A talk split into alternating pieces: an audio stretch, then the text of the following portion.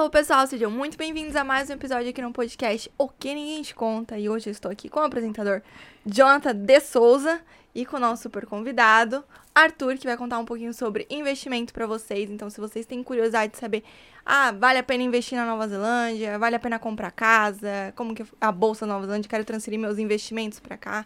A gente vai conversar bastante sobre isso, vai abrir um pouquinho a cabeça de vocês, que eu acho que a gente tá na era aí que a galera tá, tá se interessando mais, Sim. né, por investimento. Mas e aí, Arthur, como que você tá? Quanto tempo que você tá aqui na Nova Zelândia? Se apresentes. Bom, é, eu cheguei faz cinco anos e meio. Minha história, basicamente, sempre trabalhei com TI no Brasil, na, em Curitiba. E depois de um tempo, percebi que estava viajando demais. Uhum. A TAM me deu um cartão vermelho e eu entendi aquilo como ta- talvez seja a hora de parar. Eu viajava é, a cada semana, eu viajava em torno de três ou quatro dias fora de casa atendendo clientes. Fora do país ou... Não, fora de Curitiba, Ah, tá. visitando clientes em ah, Fortaleza, São Paulo, Qual Manaus. Qual área de TI que é? É, mais na parte de melhoria de processos, é, como se fosse ajudar as empresas a implantar uma ISO 9000, só que mais específico para a área de software. Uhum. Então era, eu fazia esse tipo de consultoria. Tinha clientes também em Portugal, é, fazia treinamentos, então viajava bastante. E Ah, isso é bom, né? Mas era tipo um manager, algo assim, não era? Ou... Consultor, Ah, tá, entendi. ajudando a, a parte de gestão de software, não desenvolvimento, mas mais processos de, de como fazer as coisas.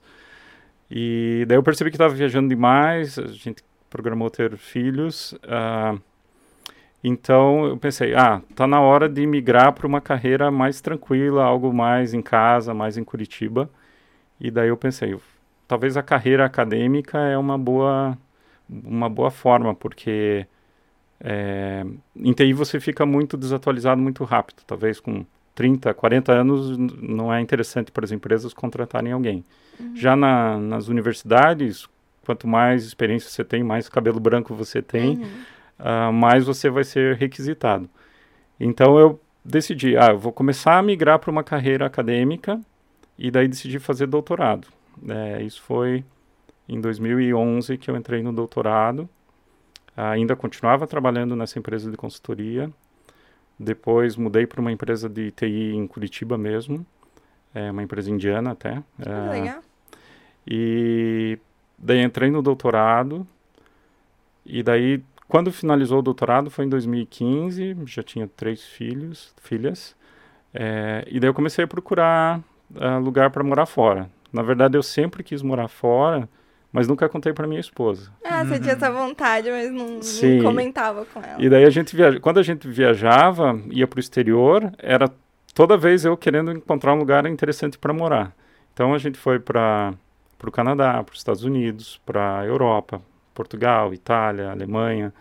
Ah, viemos para Nova Zelândia em 2008. Viemos para Austrália em 2010. Mas eu nunca contei para ela que todas essas viagens eram buscando algum Um lugar para morar. Você tava só com um caderninho, tipo, a qualidade de vida, nanana. Sim, sim. E daí, é, quando eu acabei o doutorado, eu já estava buscando, né, buscando vagas fora. É, apliquei para várias, ah, até uma outra entrevista eu consegui. Talvez a, a primeira opção seria morar na Europa, porque caso que eu tenho cidadania, é, não teria essa questão de vistos.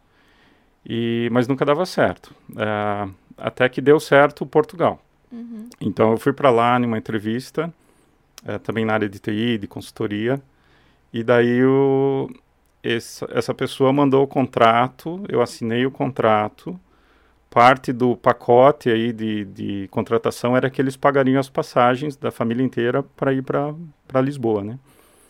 Então, daí daqui a pouco comecei a perguntar, vamos ver a passagem, né? Já chegou a hora de, de se Sim, mudar, né? já tinha vendido as coisas lá no Brasil, tirado as crianças da escola. é, e daí esse cara não respondia os e-mails. E daí quando eu liguei para ele, ele falou: Olha, sabe de uma coisa? Eu não vou conseguir contratar você. Não vou conseguir mais. Estou desistindo. Com o contrato assinado. Mas ele desistiu da empresa, ele desistiu da sua contratação? Da minha contratação. Então foi bem frustrante, porque pensa, você já tinha avisado para todo mundo que você ia morar em Portugal, só era questão de. Tirou as crianças da escola, vendeu Já avisei na tudo. escola que as crianças não iam continuar no, no segundo semestre. Começava a vender carro, essas coisas. E avisei a família, tudo. E não deu certo. Daí, de- depois disso, eu continuei buscando. Você tinha dado já o teu, tipo, notice no teu trabalho? Ou não? Não, ainda não. Ah, menos mal, né? Pelo menos Porque você só ia pedir a conta e sair, tipo assim. É. Você não pensava em mandar Sim. pra rua, aquele esquema que a gente Não, faz lá. você vai até o último dia do Uhum. teu trabalho para daí. Bom, daí eu mandei e consegui essa essa vaga aqui na Wintec. Eu sou professor de TI, dou aula na pós-graduação e no mestrado. E conseguiu a oferta de lá do Brasil. Eu estava no Brasil. E seu inglês já era um nível bem alto, então, né? Pra você poder. É, estu- sempre estudei inglês, mas mais gramática e e escrita do que conversação, né? Embora na, a empresa indiana que eu trabalhava me ajudou bastante porque eu fiquei uns dois, três anos lá e daí tinha meu chefe era na Índia, então falava o inglês dos indianos. Uhum. É, Sorry. Todos os e-mails eu escrevia em inglês, porque eu, eu começava a escrever o e-mail em português por causa que ia falar com alguém lá do Brasil mesmo, e daí em algum momento precisava pra ele. encaminhar, e daí eu tinha que ficar traduzindo a parte que eu já tinha escrito. Então eu falei, a partir de agora eu vou escrever todos os e-mails em inglês, mesmo para mandar alguma coisa para o RH da empresa. É, isso ajudou a desenvolver ainda mais o inglês.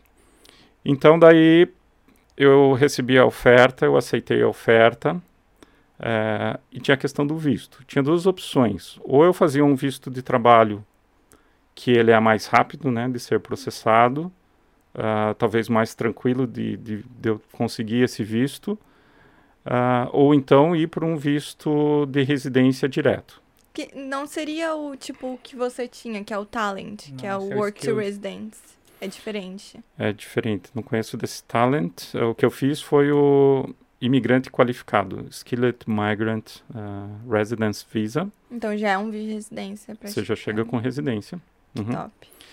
E daí era questão de lutar contra o tempo, de obter o visto, porque a Wintec aceitou né, a minha contratação e tinha uma data para eu iniciar. Eu tinha que chegar aqui para o segundo semestre das aulas. Então, eu lembro de fazer toda a aplicação, era, era Londres que processava os vistos. Eh, você tinha que mandar os documentos fisicamente. Então, eu lembro de chegar lá no- nos Correios ou eh, FedEx, alguma coisa assim, com um quilo e meio de documentos, Nossa. diplomas, todos os Tudo original, né? passaportes, original, é, e colocar no correio assim, E deu, exato. sei lá, 300 e poucos reais só para mandar a documentação. Eu até fiz tchau para os documentos. Ó, espero ver vocês em breve, porque É. Nossa, se, se eu imagina. perdesse aquilo, todos os diplomas, ah, todos os Passaporte. passaportes, Imagina a dor de cabeça. Sim, e daí eh, eu ficava monitorando esse visto, se, se ia sair ou não, porque estava se aproximando essa data de, de início aqui, ah, e também estava tava vendo os preços das passagens, que a cada dia aumentava. Uhum.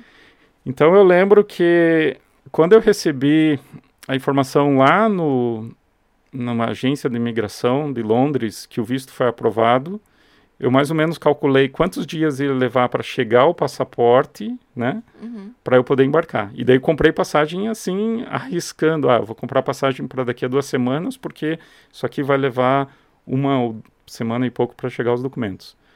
No resumo da história, os passaportes chegaram numa sexta e o nosso embarque já era no sábado. Sábado. Não, imagina. Nossa, eu ia ficar com o cu na mão. E daí, tu pensou, tipo assim, deixar o teu último minuto ou Você, já falou, pensou você em tinha um remarcar? plano B? Tipo, vou remarcar? Amanhã eu ou- remarco, tipo assim, no sábado, É, teria que cancelar, sei Tudo. lá. Não pensei. Eu estava confiante. confiante que ia chegar esse passaporte.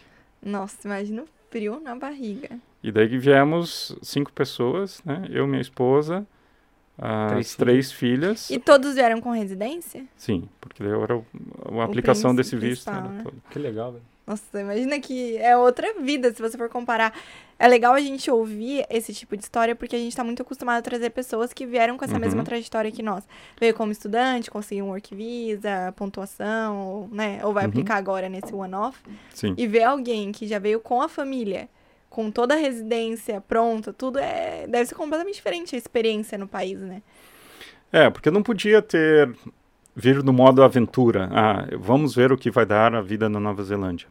Eu tinha que vir com uma segurança, porque com três crianças, né?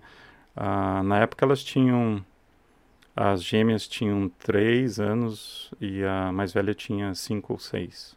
Caramba, tem gêmeas ainda. Sim. Que legal. Eu tive gêmeas durante o doutorado. Nossa. Que foi o caos no mundo, né? Imagina. Eu fiquei com uma dúvida nesse meio termo. Então você vendeu outras coisas e arrumou esse trabalho aqui. Quanto tempo deu aí? Você chegou a recomprar tudo de novo? Carro, casa? Você só alugou? Como é que foi? Uh, e, então, eu encontrei essa vaga no LinkedIn ali em, em janeiro ou dezembro é, e recebi mais ou menos em abril a, a confirmação de que eles me contratariam. E o não sobre Portugal foi quando? Deve ter sido em setembro anterior. Ah, assim. então deu seis meses aí, mais. É. Eu vendi, sim, eu vendi os carros, daí emprestei um carro da minha mãe. É, não sei qual desculpa eu passei para ela, porque daí a gente não falou que estava tinha dado que, errado. Que, não, falou que tinha dado errado Portugal, Ah, foi tá. aquela frustração. Uhum. Depois eu continuei a buscar vagas.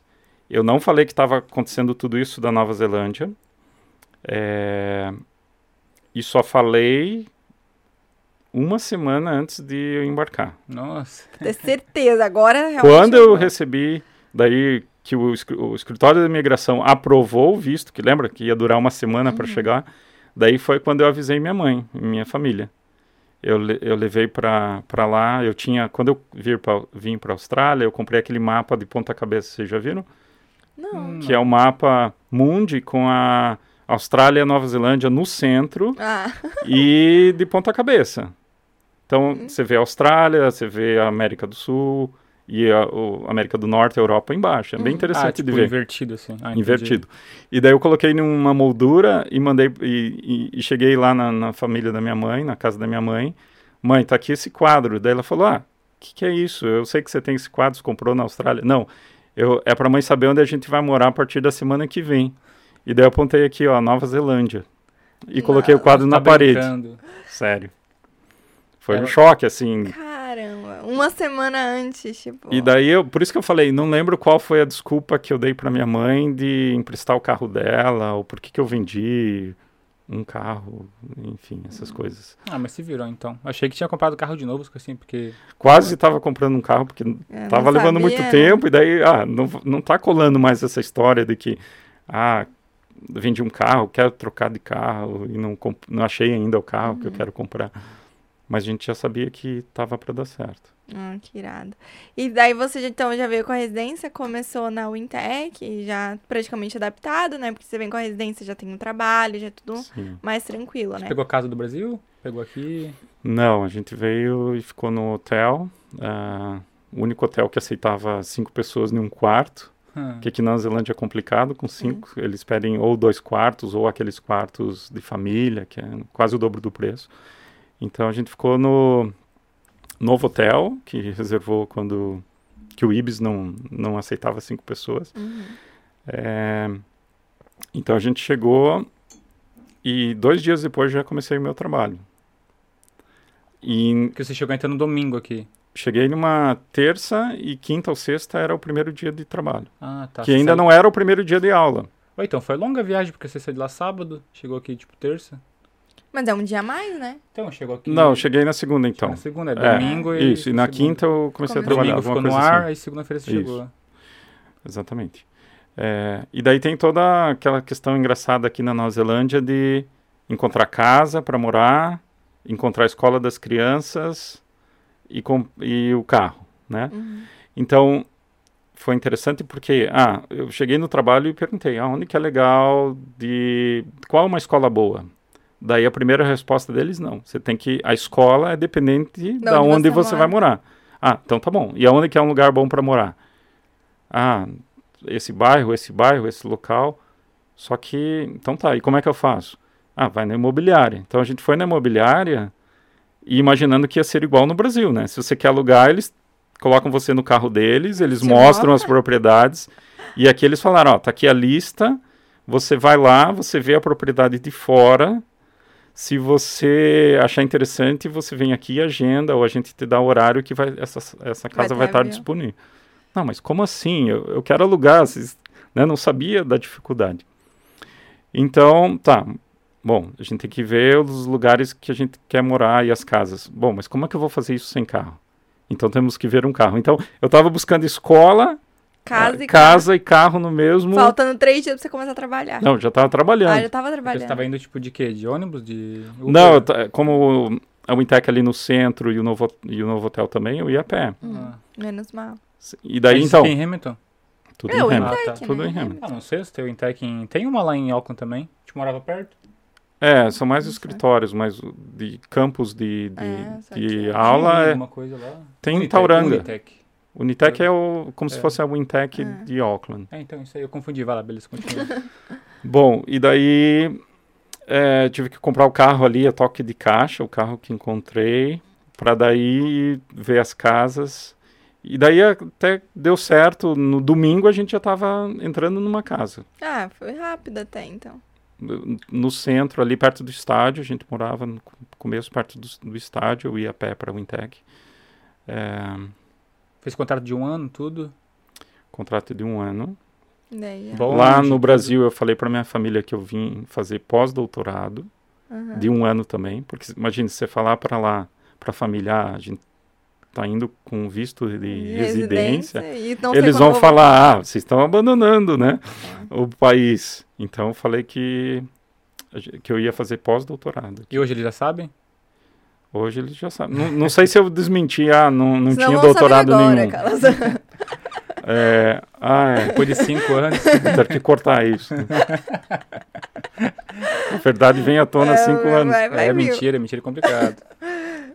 Postar, mandar pra eles. Só o link, assim. Só o corte. Bom, enfim, a, a decisão então foi por esse visto melhor, no- Uhum. né, que já dava a residência, ainda que levasse mais tempo e ainda que tivesse o risco de, de não não obter ou levar mais tempo, mas daí sincronizou e deu tudo certo. Ai, que bom. Tá, beleza. Você arrumou teu trabalho e as tuas filhas foram estudar. E a Uhum. sua esposa, ela arrumou trabalho, ficou mais de boa? Como é que foi no começo? Ela ficou cuidando das crianças. Três, é, né? Gêmeas, né? Gêmeas. Ah, eram, eram criancinhas, é verdade? Elas tinham anos, dois, né? três anos. Isso, eu lembrei. Não tem nem como. Mas tá, quando que entrou, então, um investimento na sua vida pra, pra essa área de investimento que você veio da área de TI? Como que você migrou pra essa área? Não migrei, né? Ah, continuo trabalhando como professor na Wintec. Uhum. Faço, além das aulas, pesquisa e preparação de aulas, essas coisas, Uhum. mas eu trabalho full time. Uhum. Ah, os investimentos vieram quando eu comecei a pensar, é, bom, eu, eu sou muito dependente, né? A família inteira é dependente do meu trabalho. E o que acontece se eu perco esse trabalho ou se acontece alguma coisa comigo, né? Ah, então você tem que ser uma espécie de plano B. Se eu não puder mais trabalhar, é, como é que eu- a família sobrevive? Então, daí nisso eu caí no mundo dos investimentos, que é você ah, colocar o seu dinheiro para trabalhar para você.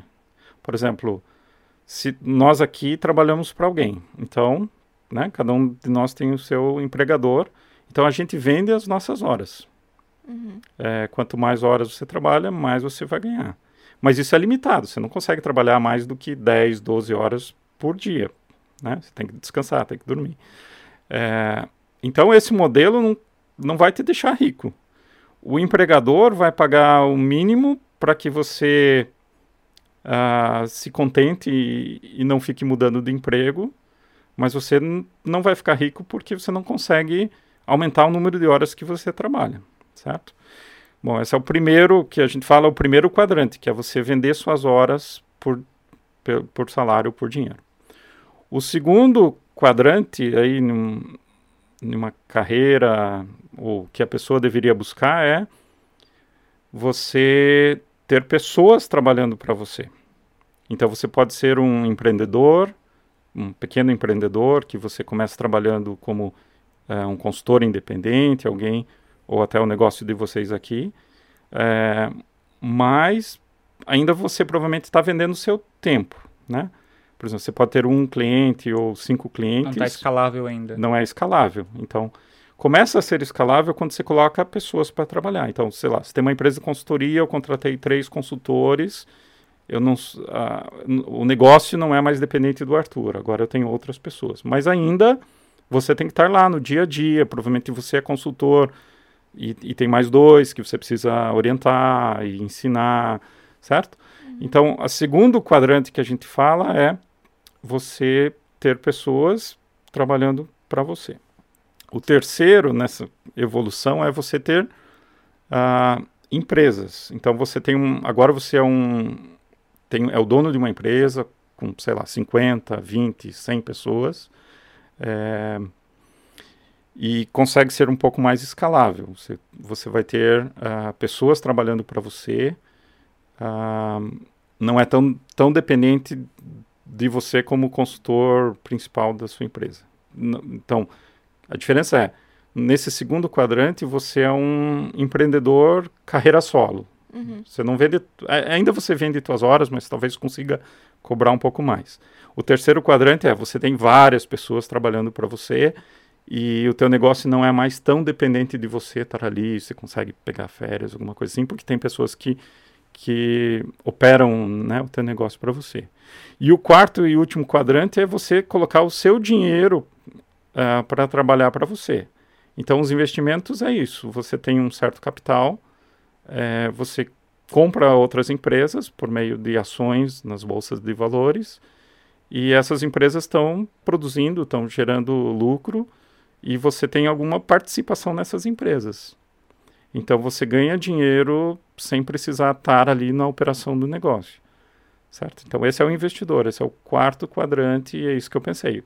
Eu quero ter eh, empresas trabalhando para mim, não só pessoas, não só eu como consultor independente. E comecei a investir.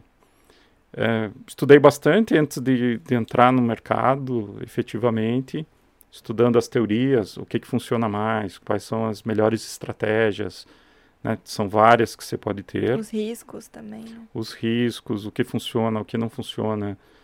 É, e daí em 2019 que eu comecei a efetivamente comprar ações, comprar fundos imobiliários, comprar classes de ativos, Isso né, no Brasil.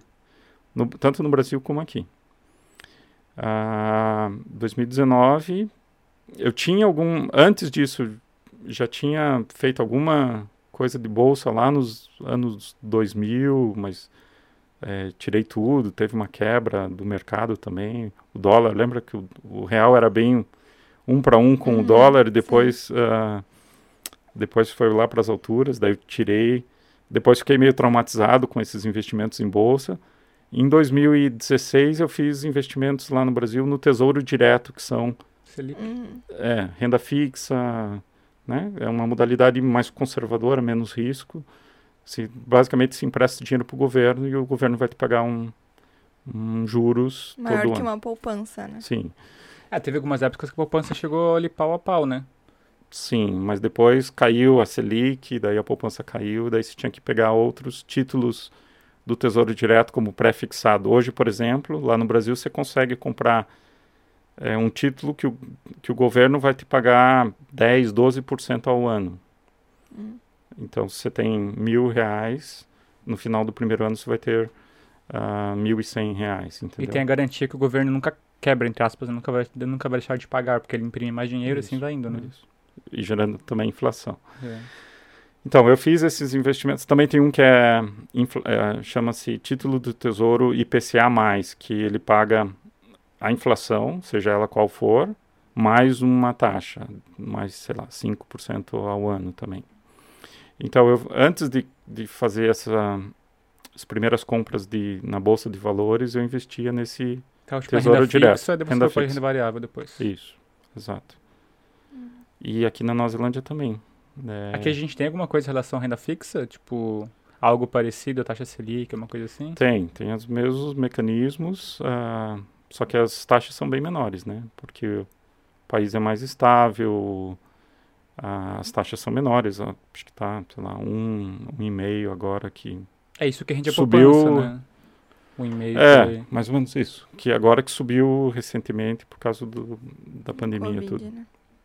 E, e sobre, assim, agora a gente tá numa era que eu pelo menos tô sentindo, se eu pegar, sei lá, cinco anos atrás, investimento era uma coisa que só gente muito estudada tinha acesso, Ou com muito dinheiro, ou com talvez. muito dinheiro poderia investir. E hoje tá virando uma realidade de muitas pessoas. As pessoas, os jovens estão falando muito mais sobre investir, porque antes também tinha isso, eram pessoas mais velhas, pessoas que tinham, entendiam muito mais, e hoje Uhum. pessoas de 20 anos já estão investindo, já estão falando sobre, já estão dando consultoria. A gente vê gente, principalmente essa Sim. coisa de trade, né? E a Uhum. gente tá entrando na era agora das criptomoedas, que muita gente diz que vai ser o futuro e tal. Você também vê isso como um futuro? A cripto e essas moedas Bom, digitais? Vamos lá. Você falou de consultoria para investimentos. Eu, Uhum. eu não, não tenho ah, habilitação, não sou analista financeiro, nem lá no Brasil, nem aqui. Então, é, tudo que eu falo é não, não, não leve como recomendação Uhum. de investimento, é as minhas Só que experiências. você faz, aham. e cada investidor deveria avaliar o seu cenário, os seus objetivos. Ah, mas o que mudou é que no passado os mecanismos para você investir eram mais complicados. Você não tinha essas facilidades que você tem hoje, por exemplo, no celular, essas, essas plataformas, né, as apps que você tem, que você consegue investir do teu celular. No, no passado você tinha que ter conta em um banco, conta em uma corretora que provavelmente era só dos bancos. Tinha investimentos mínimos, ah, você tem que ter mais de 100 mil reais para investir. Uhum. Depois começou a se popularizar isso, sobretudo com a vinda da, da XP né, no Brasil e outras corretoras, que as taxas eram meio menores, ah, ah, os investimentos iniciais também passaram a ser menores e isso abriu, explodiu aí para o número de investidores no Brasil, que hoje já tem um- mais de um milhão, quase um milhão e meio. Mas é uma porcentagem bem pouca, né? né? 3% da população brasileira que Sim, investe. é muito pouco. é. Ah, mas é muita gente.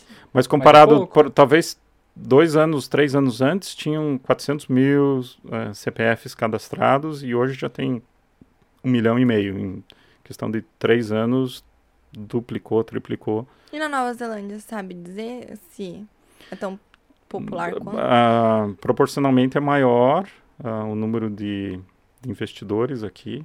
Não sei os números absolutos, Uhum. talvez uns, sei lá, 2 milhões. De 5, poxa.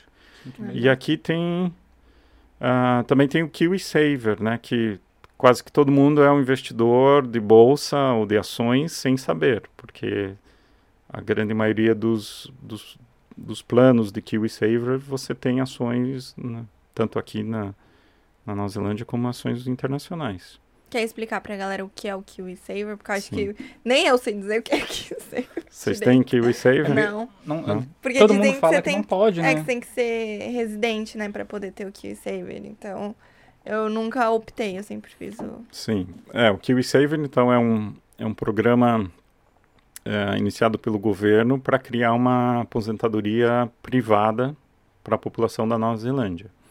Você tem que ser ou cidadão ou ter residência permanente ah, pra, e, e estar morando aqui na Nova Zelândia para você abrir a sua, a sua conta né, no Kiwi Saver. Ah, se você tem isso, é bem provável que o, o teu empregador ele vai contribuir com 3% do teu salário ah, a mais, né? Ele- Então ele, ele coloca 3% do salário que você receberia no, na tua conta KiwiSaver. E daí o, o empregado ele tem a opção, de, se ele quiser participar, ele pode participar com 3%, 4%, 6% ou 10%, que daí é, de- é descontado do salário E- dele, E o governo não mexe, é 3% e pronto. o do do empregador. Não, o nosso a gente consegue mexer, né? Sim. o empregador. Mas o o Não, não é o governo que que decide. é o, é Não, o empregador que te dá paga 3% a mais Ah, e é minha você empresa. Entendi, É a empresa que- entendi. O governo não dá nada, então. o governo dá.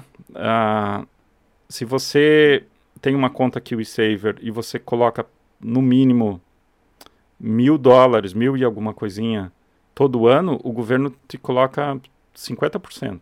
Ah, em cima do que você colocou, então 500. É, limitado a, a 500 e poucos dólares. Ah, Então, para quem a, a dica, ou não posso dar dicas, não posso dar recomendação, mas funciona assim: se você não, não tem um. Se você tem direito a ter KiwiSaver, mas você não é empregado, seria interessante você fazer essa contribuição mínima todo ano, que são por volta de 1.040 ah, dólares, porque daí o governo vai te dar 520. Uhum. Os números não são exatamente esses, mas entendeu? Para cada no máximo, né? Mas é- já é um ter retorno 10 mil 50 lá que eu vou ganhar 500, tipo assim. vai ganhar 500, exato. E você Mas não já é um mexer, retorno. né? Você não pode mexer até os 65 anos ou até quando Mas for. pode, na compra da casa, pode mexer, não pode? São duas ou três situações que você pode resgatar esse dinheiro. É, se você sai do país, ah, daí- só que daí você não, não saca esses, essas contribuições do governo, por exemplo. Ele fica lá, provavelmente. Ah, ou então, se você tem uma doença crítica, terminal, ou, ou se a pessoa morre, né? Ah, e o terceiro forma de, de sacar antes dos 65 anos é com a compra da casa. É, E só a primeira casa, não é? Algo assim? acho que é só a primeira casa, que pode ser nova ou usada. E o governo vai te dar uma é, Bônus. um bônus. Não lembro qual Também é o deve ser valor. muito, né? Mas já ajuda. É, né? Mas Sei Vamos lá, supor que você 5 juntou por mil um- ou 10 mil. É tô bastante. por uns 20 anos, vamos supor ali que daria mil dólares teu, 20 mil, e o, go- o governo é metade, então 10 mil são 30. Se o governo deu mais 10, que seja, são 40, já dá quase para entrar na casa, dependendo do preço, Sim. né? E ainda tem a potencial valorização do teu KiwiSaver, porque você está comprando ações, está comprando ah, renda ah, então é fixa variável, também. então. O que o. Sim, é variável.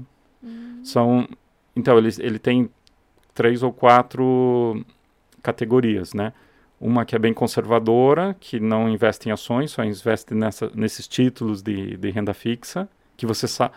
A renda fixa é... Qual a diferença? A renda fixa é quando você sabe o quanto o teu investimento vai te retornar, porque isso é, é pré-estabelecido, a, isso aqui vai te dar 5% ao mês. É Então, contrato, né? isso. No vencimento, se você esperar até o vencimento, você vai receber esses 5% ao mês, ao, ao ano, por exemplo.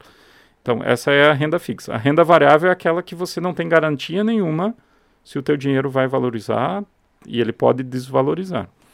Então, o- as categorias de KiwiSaver são um que é o conservador, provavelmente não vai ter nenhum tipo de ações, só renda fixa. Depois tem um que é ah, o balanceado, que é metade em renda fixa, metade em renda variável, em ações. E depois tem o, o decrescimento, que seria o nosso arrojado ou agressivo, que pode chegar até 80% em ações e 20% em renda fixa. Quem que escolhe essas ações? O plano que você está... Você decide. Por exemplo, se você faz no teu banco, qual é o banco de vocês? A NZ. A NZ. A NZ. Então, se, se a NZ vai operar essa conta de investimentos para você. Ah, vai pegar meu dinheiro emprestado e vai reinvestir. Isso. Ah, eles que vão decidir quais as empresas que eles vão comprar ou não. Hum. Entendeu? E não tem um risco você colocar o- esse dinheiro. Porque, vamos supor, eu coloco 3% do meu salário no Uhum. KiwiSaver. Certo. Se eu tivesse investi investindo esse dinheiro em outra coisa, não seria mais rentável? Apesar do KiwiSaver ele ser mais seguro, entre aspas, é um dinheiro que eu não posso resgatar, Sim. certo? Eu, Certo. Se eu usasse 3% do meu salário por semana para investir em outros tipos de ações, Poderia dar mais poderia do que dar o mais retorno que o KiwiSaver. Mas tem gente que não guarda. Ele pegou o pagamento dela ali e tá, quer comprar um tênis, uma coisa assim. Ela não vai deixar de investir esses 3%. Ela vai deixar de investir esses 3%. Ela vai comprar o tênis, tá ligado? É, Cara, o o que- KiwiSaver te força a você fazer essa poupança, vamos chamar assim, forçada. Porque o dinheiro nem chega para você e está indo para uma conta de investimentos. E eles podem mexer, quebrar, né? tipo, entre aspas. Vamos supor o KiwiSaver quebra, você perde todo o teu dinheiro que você... Não, daí o banco quebrar, provavelmente o governo vai transferir Hum. o- aquilo tudo que você tem, né, as ações, os títulos que você tem, para o outro banco que você informar. O que pode quebrar é o mercado, é, como aconteceu na, em março de 2020 com a crise do, do coronavírus, onde o mercado lá no Brasil Mundial, caiu né? 50%. Os Estados Unidos deve ter caído 30% no mínimo. A Nova Zelândia, um, algo em 40%. Não, não É, então, daí você tem que ver o, o quanto você quer arriscar, né? Qual é a sua exposição ao risco. Esse que você tem 80% em renda variável, provavelmente você, você viu o teu saldo cair pela metade ali em março de 2020. Uhum. E você não pode fazer nada, porque você não pode nem resgatar. Você poderia migrar para um plano mais conservador. Só que Mas daí já perdeu. que você já caiu. Então a, a melhor coisa a se fazer era não fazer nada. Se Uhum. possível, colocar mais. Pra aproveitar que caiu pra você Isso, pegar daí na você baixa. vai comprar na baixa, exatamente. Mas a outra opção que você deu também é interessante. Se você pode contribuir o mínimo, talvez, com o KiwiSaver, e o resto, se você consegue economizar no mês, investir por conta própria, Sim. que é mais ou menos o que eu faço. É uma vantagem maior, né? Porque você consegue ter um retorno tanto do que o saver quanto um retorno Mas a gente, maior. a gente tem que lembrar do que o server que a gente está ganhando dinheiro de graça. Se você botou 3%, ganha 3% E investir, do você também ganha dinheiro, entre aspas. Não, você está ganhando de graça. mano. Vamos supor que eu ganho mil dólares por semana. Se a minha empresa vai dar 3%, pô, eu tô ganhando 6, porque os meus 3 mais os 3. E mais dinheiro do governo lá no final do ano lá. Então, É, mas você O- também está colocando, talvez a principal parte é a sua, que você está deixando de ganhar 3% todo mês, porque você escolheu contribuir para o KiwiSaver 3%. Então, nem todo o dinheiro que está lá no KiwiSaver vem de graça. Boa parte é o seu dinheiro que você não recebeu no seu salário e está colocando no KiwiSaver. é, mas é que tem muita gente que não tem. Não, Controle, é, né? não consegue investir. esse 3%, 3% não é nada. Tipo assim, eu tento pelo menos 10% por semana. E, tipo, tem semana que não dá, tem semana que dá. Aí, se, se na tua conta já sai aquele dinheiro dali automaticamente, já foi. Então, num ano, tu tem certeza que vai ter ganho o dinheiro, mais o dinheiro do governo, Sim. mais o dinheiro da É, empresa. No longo prazo é, é para ser muito vantajoso. Uhum. né? Ele pode ter essas, essas eh, subidas e descidas aí ao longo do período, mas no longo prazo os investimentos se demonstram bastante rentáveis. É, o carinha que trabalhava com a gente, comigo, né? Ele comprou uma casa esses dias aí. Ele deve ter uns 10 anos de empregado com o KiwiSaver. E ele deu uns cinquentão lá de certo de entrada na casa e tinha uns 20 guardados do dinheiro dele. Aí pegou o KiwiSaver dele da mulher e comprou uma casa. Aí paga as parcelas agora. E já que eu falei de casa, é, ele comprou a casa dele. Ele foi lá, vai ter o filhinho dele, comprou a casa. A gente também tem o, a ambição de comprar uma casa aqui. Por quê? Porque eu acho, eu pago, vamos botar um valor cheio, 500 por semana de aluguel. Uhum. E todo mundo paga uns 500, 600 e tal. E vamos supor que eu quero, eu, eu sou residente, vamos supor, não sou ainda, mas eu vou ser. Uhum. E eu quero morar aqui. Então, pelos meus próximos 30 anos, eu vou estar pagando aluguel. Certo. Então, se eu pego, vamos supor que eu me, me agilizo ali e guardo durante 5 anos, sei lá, o dinheiro da entrada, 50 mil. Uhum. Dinheiro da entrada, eu vou dar entrada no financiamento e vou financiar a minha casa. E depois eu nunca mais, entre aspas, vou pagar aluguel, porque o meu aluguel eu estou pagando no mortgage da casa. E você falou que você não tem, não acha uma verdade em, em comprar casa. Da gente, vamos dar uma É. discutida aí. Tá bom, vamos lá. No teu exercício, só lembre que essa parcela do financiamento que você vai pagar, eu diria que ela vai ser sempre maior do que o aluguel da mesma casa. Concorda? Se você for comprar essa casa aqui, provavelmente o financiamento, além da entrada que você já deu, o, o financiamento vai ser maior do que os 500 reais por semana que você falou, certo? Porque é, o banco provavelmente, quando você compra uma casa financiada, na verdade a casa pertence ao banco e dependendo da taxa de juro, você está pagando duas casas no final do período. A, a casa de fato que você comprou e de certa forma o aluguel, que são os juros, que, que né? Ah, você está comprando a sua casa e alugando essa mesma casa ao mesmo tempo, porque o, o banco te emprestou dinheiro e ele está cobrando juros, certo? Mas os juros não seria pouco? Acho que é Pelo menos na Nova 1%, Zelândia é é? pouco. Sim, os juros são menores que no Brasil, mas eh, você tem que lembrar que são juros compostos. Então, ah, se você empresta, vamos imaginar, 600 mil para comprar uma casa, por mais que o juro seja 4, 5%, é, como são juros compostos, você no segundo ano está pagando juros ah, em cima do dinheiro que foi emprestado. Em Certo? 30 anos, né? Então, Isso. Isso. Então, a, a conta é quase que são duas casas que você vai pagar no fim do período.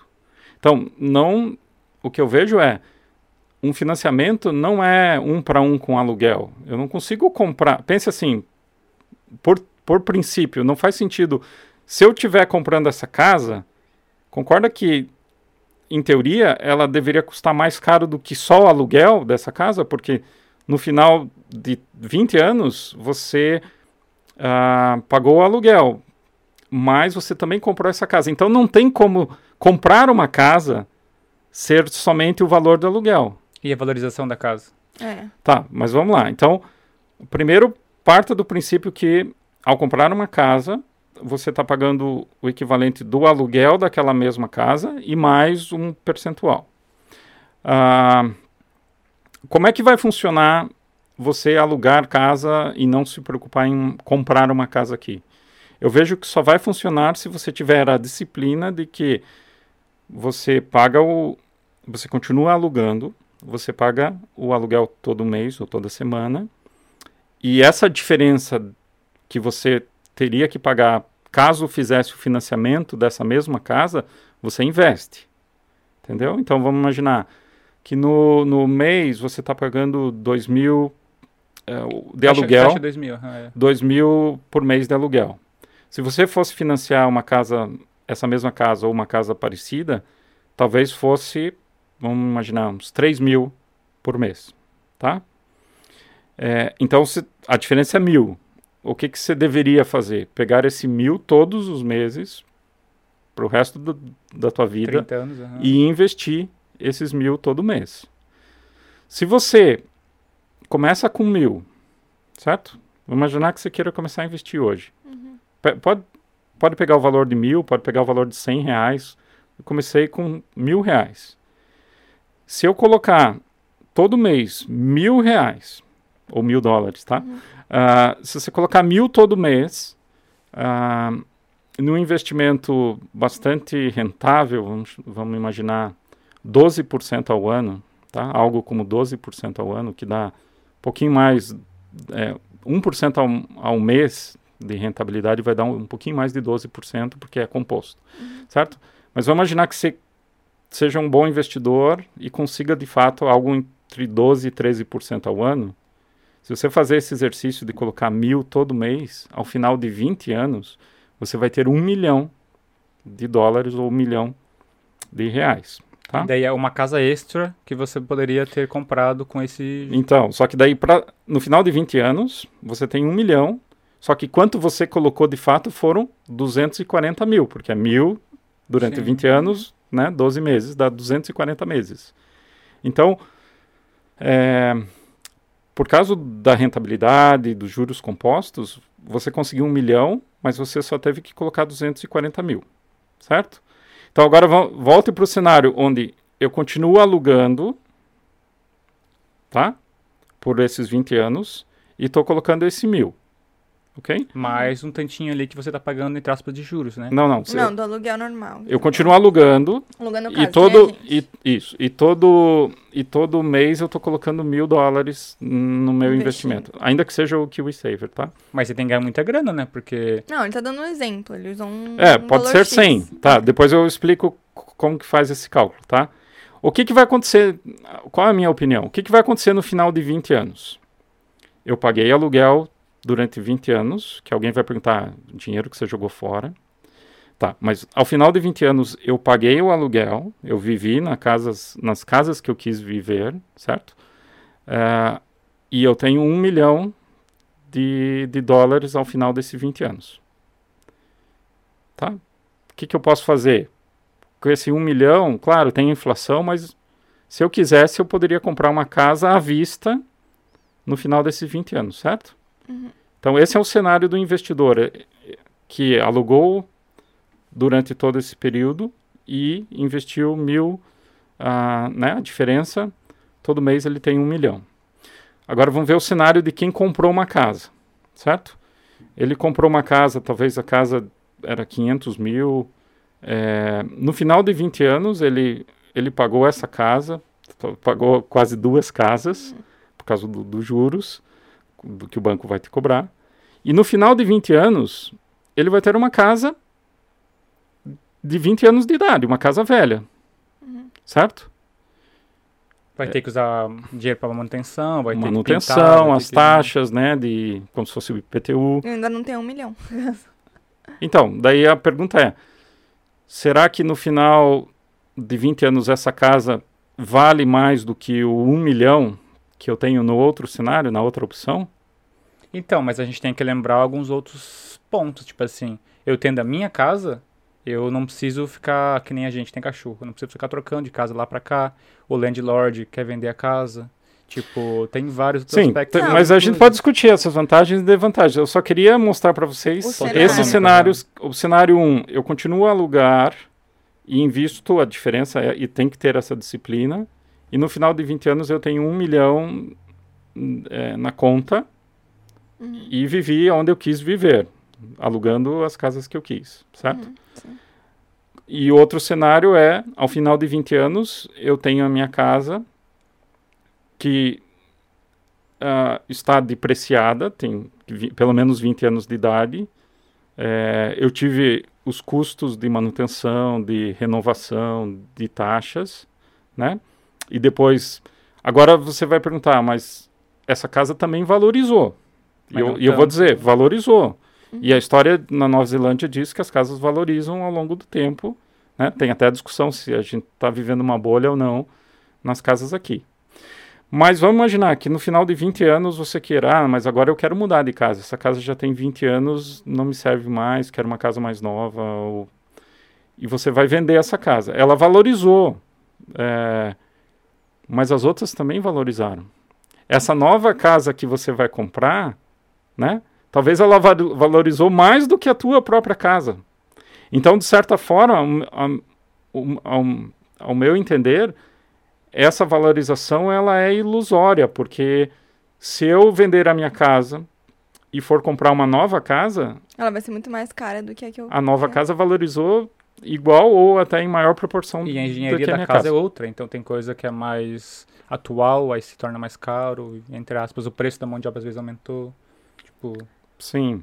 Agora tem um cenário que é que tem pessoas que são investidores de imóveis aqui. Uhum. Então eu comprei a casa A. Ela, vamos supor, um órgão de, né, que eu tenho que pagar é 600 dólares. Eu alugo essa casa por semana por 600 dólares. Ela tá se pagando entre aspas. Certo. Obviamente, eu ainda estou pagando a manutenção da casa e tudo mais. As comissões do... As condições Ou as comissões do, da imobiliária. Da imobiliária e tudo mais, só que ao mesmo tempo, eu não, eu não tá saindo muito de mim. Sim. E a longo prazo, eu vou ter aquela casa. Então... Entre aspas, de graça, né? Entre é, aspas. É, esse é o momento... Aqui Bom, continua com a tua pergunta. Não, sei. Daí, tipo, vamos supor, eu tô, aluguei essa casa, essa casa está se pagando. E, entre aspas, eu estou alugando uma casa para eu morar certo? Certo. Eu junto esses mil dólares, porque agora, teoricamente, eu estou pagando o meu aluguel e aquela casa está se pagando sozinha. E eu estou fazendo o que você falou, juntando os mil dólares certo. por mês. Em 20 anos eu vou ter aquela casa que eu aluguei. Aquela mais casa A, a mais um milhão. Agora eu compro a minha casa e ainda tenho outra. Mas tem que lembrar que você você teria que ter esse dinheiro para dar entrada nessa casa é, aí. Porque daí talvez você hum. não consiga fazer o mil por mês. Porque você está pagando essa casa, ainda que esse cara que está alugando a tua casa está te pagando, provavelmente não é suficiente para comprar a tua casa, ou você deu uma entrada muito grande. Então daí a pergunta é, será que você vai conseguir fazer tudo isso que eu estou dizendo que eu estou fazendo, que é pagar o aluguel e, e investir a uhum. diferença, uhum. e ainda assim você comprou uma casa em paralelo, a qual você está alugando e não morando nela. Mas enfim, é um, já é um passo a mais porque a sua casa essa que você comprou, uh, já, ela não é, ela deixou de ser um passivo financeiro, né? E se tornou um ativo. Qual a diferença? Ativo recebo, é tudo aquilo que coloca dinheiro no teu bolso. Então, essa nova casa que você comprou e está alugando, coloca o, esse aluguel no teu bolso, ainda que você vá lá e pague por banco. Uhum. Uh, mas a casa que você compra para você morar, ela não é um investimento no sentido de que ela não te traz renda, não, não coloca dinheiro no teu bolso todo mês. Mas certo? tem o âmbito familiar e emocional que entra junto. Comprar. A gente tem aquele sentimento de comprar a própria Sim, casa. tem e vários tal. aspectos, né? Compra de casa é uma questão polêmica. Mas, tipo, e vamos supor, eu não preciso necessa- necessariamente esperar 20 anos pra vender minha casa. Eu tô morando nela, eu paguei 600 mil. Uhum. Passou, porque isso já aconteceu. Cinco anos, o quanto que as casas não se valorizaram aqui na Nova Zelândia, no Certo. período de 10 anos, vamos supor. Eu comprei essa casa por 500 mil, vamos supor que eu paguei 300 mil já, financiado ali, Certo. tal. E cinco anos depois, aquela casa que eu paguei 600 mil tá valendo quase um milhão. Se eu vender, eu tive um lucro aí de, vamos supor, 400 mil. Sim. É maior Mas do que, que é- se eu tivesse investindo. Será que é fácil de você vender uma casa É, mas daí, de novo, é, o, é olhar a sua casa como um investimento. O quão líquido, né? Quão, o que, que é liquidez? É a capacidade de transformar aquilo em dinheiro no curto prazo. Talvez no mercado aquecido seja muito fácil você vender essa casa. E, e fazendo isso, você está antecipando essa realização de lucro. Você falou, eu vendi minha casa com cinco anos. Eu, eu, eu tive um lucro dessa operação. Uhum. E daí eu fui lá e comprei mais uma casa. E se eu for fazendo isso, provavelmente como investimento é interessante. Porque eu estou tendo ganhos a, a cada venda e compra dessas casas, Uhum. certo? E ainda o banco você, você poderia colocar a tua casa e eles vão te dar mais dinheiro para você comprar essa segunda né? casa. É, pode ser interessante. Mas lembre-se que tem os custos cada vez que você compra e vende, você tem as taxas de- do, da, da imobiliária. Enfim, é uma estratégia. Tem muita gente que vive disso aqui na Nova Zelândia. comprar casa ou comprar uma casa não tão interessante e eles investem uma grana para reformar e vender. Ou o terreno, essa casa, essa casa que a gente mora tem sete, oito casas Seis. aqui. Seis? Seis, três de um lado, três do outro. Tá, beleza. Daí, tipo assim, eu, se você bota no Google Maps, é só uma casa só. Então o cara pegou todo o terrenão, pegou uma casa É, e fez seis casas. Mas daí ele tá vendo que ele ele colocou a casa como um ativo investimento. de investimento, não como um eu quero morar na, na casa. É, tipo, ele comprou, vamos supor, a casa, né? Junto com o terreno, obviamente, que ele tenha pago 700 mil. Não, mais, né? Tô Nossa. dando um exemplo, Ah, X, tá. 700 mil. Hoje ele construiu seis casas, que cada uma ele vende por 500 mil fácil. Sim. É, na Nova Mas, Zelândia tipo, tem essa aluga e- cultura de agora até como tem esse problema de falta de casas, eles estão colocando algumas regras que você não pode comprar casa, você até pode comprar casa com investimento, mas se você vende antes de 10 anos, se eu não me engano, você é taxado, você tem Uhum. é, taxa sobre o ganho de capital, que nos investimentos normais não tem. Aqui na Nova Zelândia, diferente do Brasil, quando você vende uma ação, você não paga é, taxa em cima desse lucro que você teve. Uhum. Lá no Brasil você paga 15%. Acima do valor, né? 100 mil, não é? Uma coisa assim? Não, da casa ou dos investimentos. Investimentos. Você, você comprou por 100 e, e vendeu por 120, você teve 20 Ah, reais é lucro, então, beleza. e daí você tem que pagar 15% em cima desse lucro. Hum. Aqui não tem essa taxação. Ah, legal. É, eu acho que depende muito, como você falou, do cenário. Se você quer usar a casa como investimento, como você disse, existem várias maneiras. Mas talvez você comprar para uso próprio a longo prazo não funcione, porque você tá achando que você tá economizando no aluguel, quando na verdade você tá pagando dois. Ou o quase mortgage, dois. É, Aham. o mortgage plus o aluguel que você paga, Sim. teoricamente, pro, pro banco. Então, entre elas, você não salva dinheiro como você achou no seu mundo que você tava É, salvando. mas por outro No lado, final- pode te dar conforto de, ah, É. eu posso quebrar a parede a hora que eu quiser, porque a casa é minha. Só que eu vejo, ainda assim, eu vejo alguns aspectos negativos de você ter essa casa.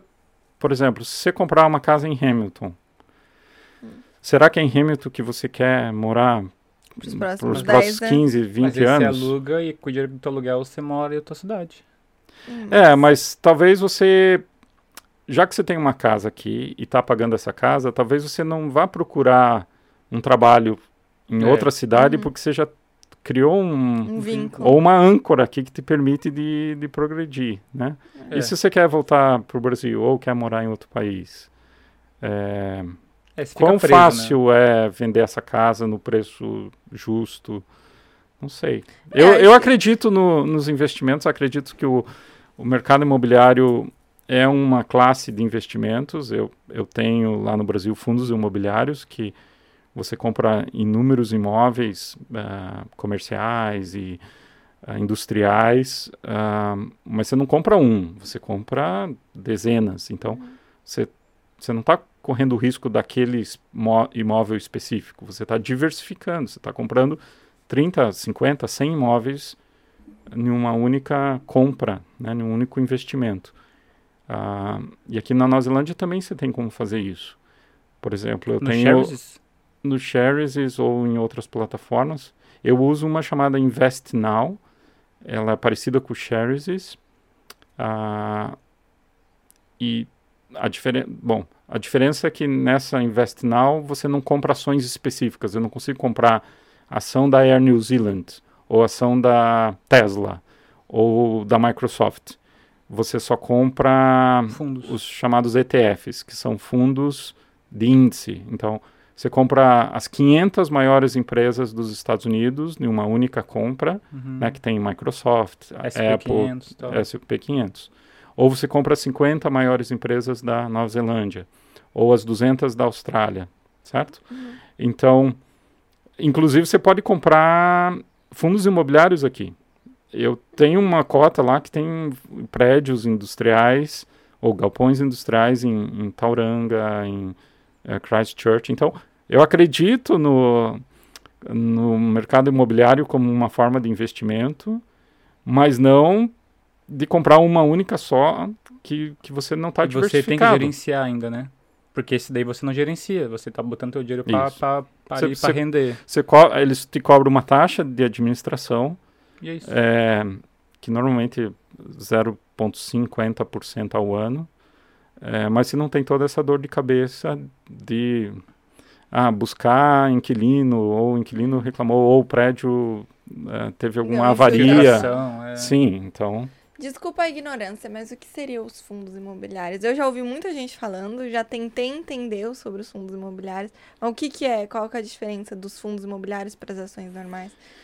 A diferença é o que, que elas estão comprando. Enquanto os fundos de índice ou ETFs, eles estão comprando as 500 empresas dos Estados Unidos ou as 80 e poucas empresas do Ibovespa lá no Brasil, os fundos imobiliários estão comprando imóveis no Brasil. Esses imóveis eles podem ser lajes eh, comerciais, que são, por exemplo, uma empresa que tem três andares num prédio na Avenida Paulista, provavelmente essa empresa não tem aqueles três andares. Ela, ela aluga de uma empresa que tem esses três andares e, e essa empresa paga uma, um aluguel para usar esses, esses três andares corporativos. Então, isso, isso é um fundo imobiliário de lajes corporativas.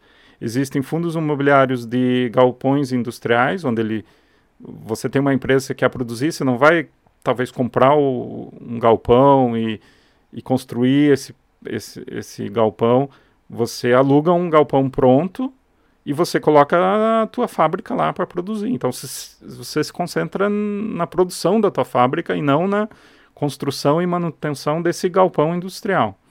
Existem fundos imobiliários de shopping. Por exemplo, é, comprar o Floripa Shopping lá de Florianópolis ou o shopping, qualquer shopping de Guatemi, é. Guatemi, de São Paulo. É, ou ainda, é, basicamente, tem, tem, tem fundos imobiliários de agências bancárias. Então, o Banco do Brasil não tem mais as agências. É, ele aluga ah, os espaços das agências de um fundo imobiliário. E, e E, ele- daí você recebe, a diferença é que você recebe dividendo. o aluguel todo mês. Quanto mais papéis, mais lugar você tem. e daí você.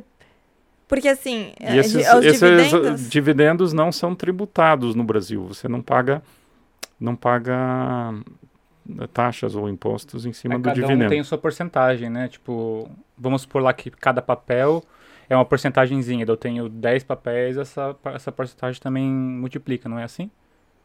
É, você vai Vocês ganhar um, um percentual de cada um dos imóveis que estão no teu fundo imobiliário. E ele é fixo. Um valor fixo de- que eu recebo. Ele é ele é variável? Ele é variável, mas ele é bem estável, eu diria. Todo mês você recebe em torno de 0,4 ou 0,5% do valor do imóvel. Então, Ele é um aluguel. Se ele é bom porque não, você está investindo, você recebe o lucro de dividendo, que a maioria das vezes, como você disse, ele é mais estável e o risco é bem menor.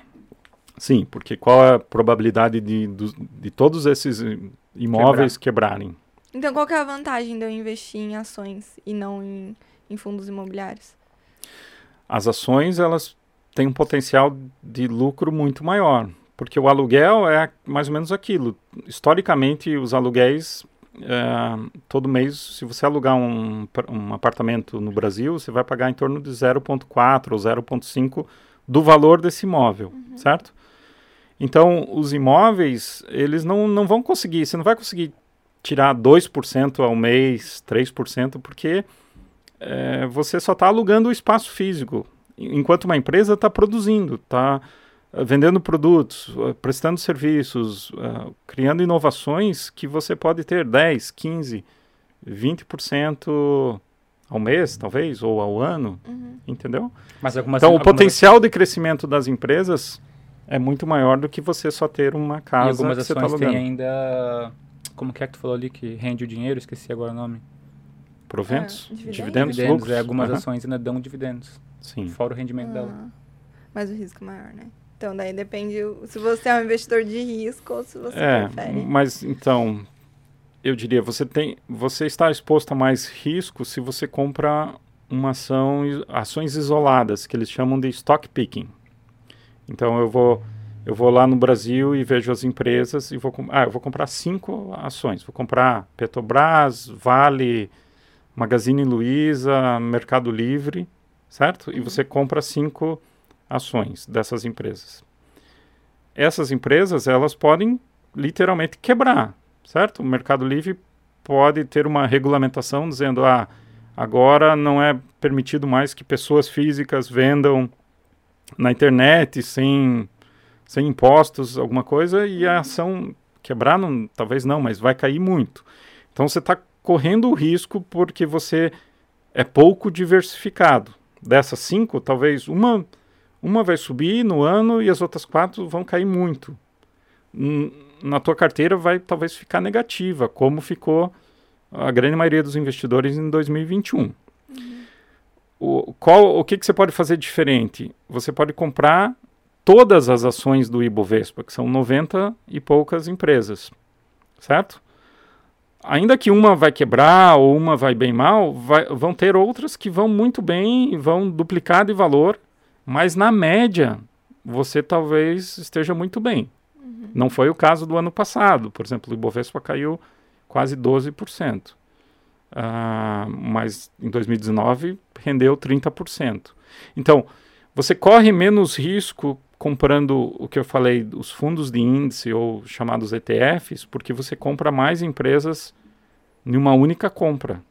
E você se contenta com a média do mercado. Você não tenta bater o mercado. Já viu? Já viram essas expressões? Ah, fulano quer bater o mercado, quer desempenhar melhor do que o mercado. Lembra que eu falei que eu comecei a estudar os investimentos antes de investir? Então, eu fui estudar quais as teorias que tendem a funcionar melhor no longo prazo e a grande maioria fala, dos estudos falam que se você compra o mercado como um todo, ao invés de tentar fazer esse stock picking, comprar somente a meia dúzia de ações, no longo prazo, o investidor que comprou todo o mercado vai estar melhor do que esse investidor que tenta adivinhar quais são as ações que vão desempenhar melhor no próximo ano ou no próximo mês. Certo?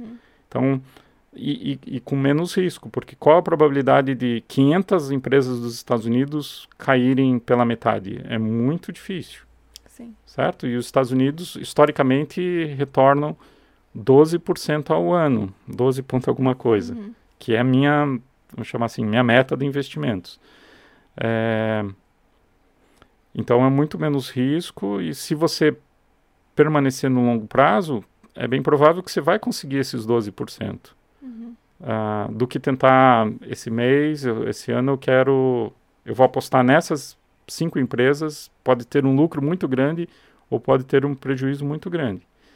Esses estudos falam que Se você colocar períodos de 5, 10 ou até mais tempo, 90, 95% dos investidores que tentam bater o mercado não conseguem bater o índice, o, o mercado como um todo, né? Então, o S&P 500, com as 500 maiores empresas dos Estados Unidos, ele é uma opção que em 95% dos casos você estaria melhor do que se você tentasse a encontrar as ações por conta própria. Uhum, entendi. Entendeu? E você acha que compensaria, então, você compra e guarda, você não fica vendendo e comprando e vendendo e É comprando. buy and hold. Vai em hold. É, então, são essas as estratégias. Uh, Buy and hold, uh, o oposto disso seria o day trade, que é tentar entendi. comprar e vender no mesmo Mesmo. dia. É, a gente já tem. Ele estudou um pouco mais, né, sobre o day Uma época trade. tava arrumando alto, mas o pessoal E dinheiro. daí você tinha que analisar os gráficos, daí caía, Sim. você compra. Daí tá, vende, compra. Não, o que eu tentei fazer foi binários, mas é só perca de, de, de dinheiro e tempo. Sim. É. É. Então, esses são os dois extremos. O day trade, aquele que quer comprar e vender no mesmo dia para tentar ter um lucro no mesmo dia. Ou o buy and holder, que é ele vai comprar e vai literalmente esquecer, nem vai olhar mais, achando que no longo prazo isso vai recuperar, né? E daí tem várias graduações nesse meio do caminho. Eu diria, são duas grandes abordagens. A, a que a gente chama de estratégia ativa, que é aquela onde você tenta escolher, lembra o stock picking que eu Uhum. te falei? Ou ainda você tem, tenta fazer o time, eh, ti- eh, tenta fazer o timing de market, né? Tentar comprar na baixa, vender na alta, certo? Isso, isso é a gestão ativa. Você está lá olhando os investimentos, comprando ou vendendo, tentando encontrar a ação que vai bombar no próximo ano.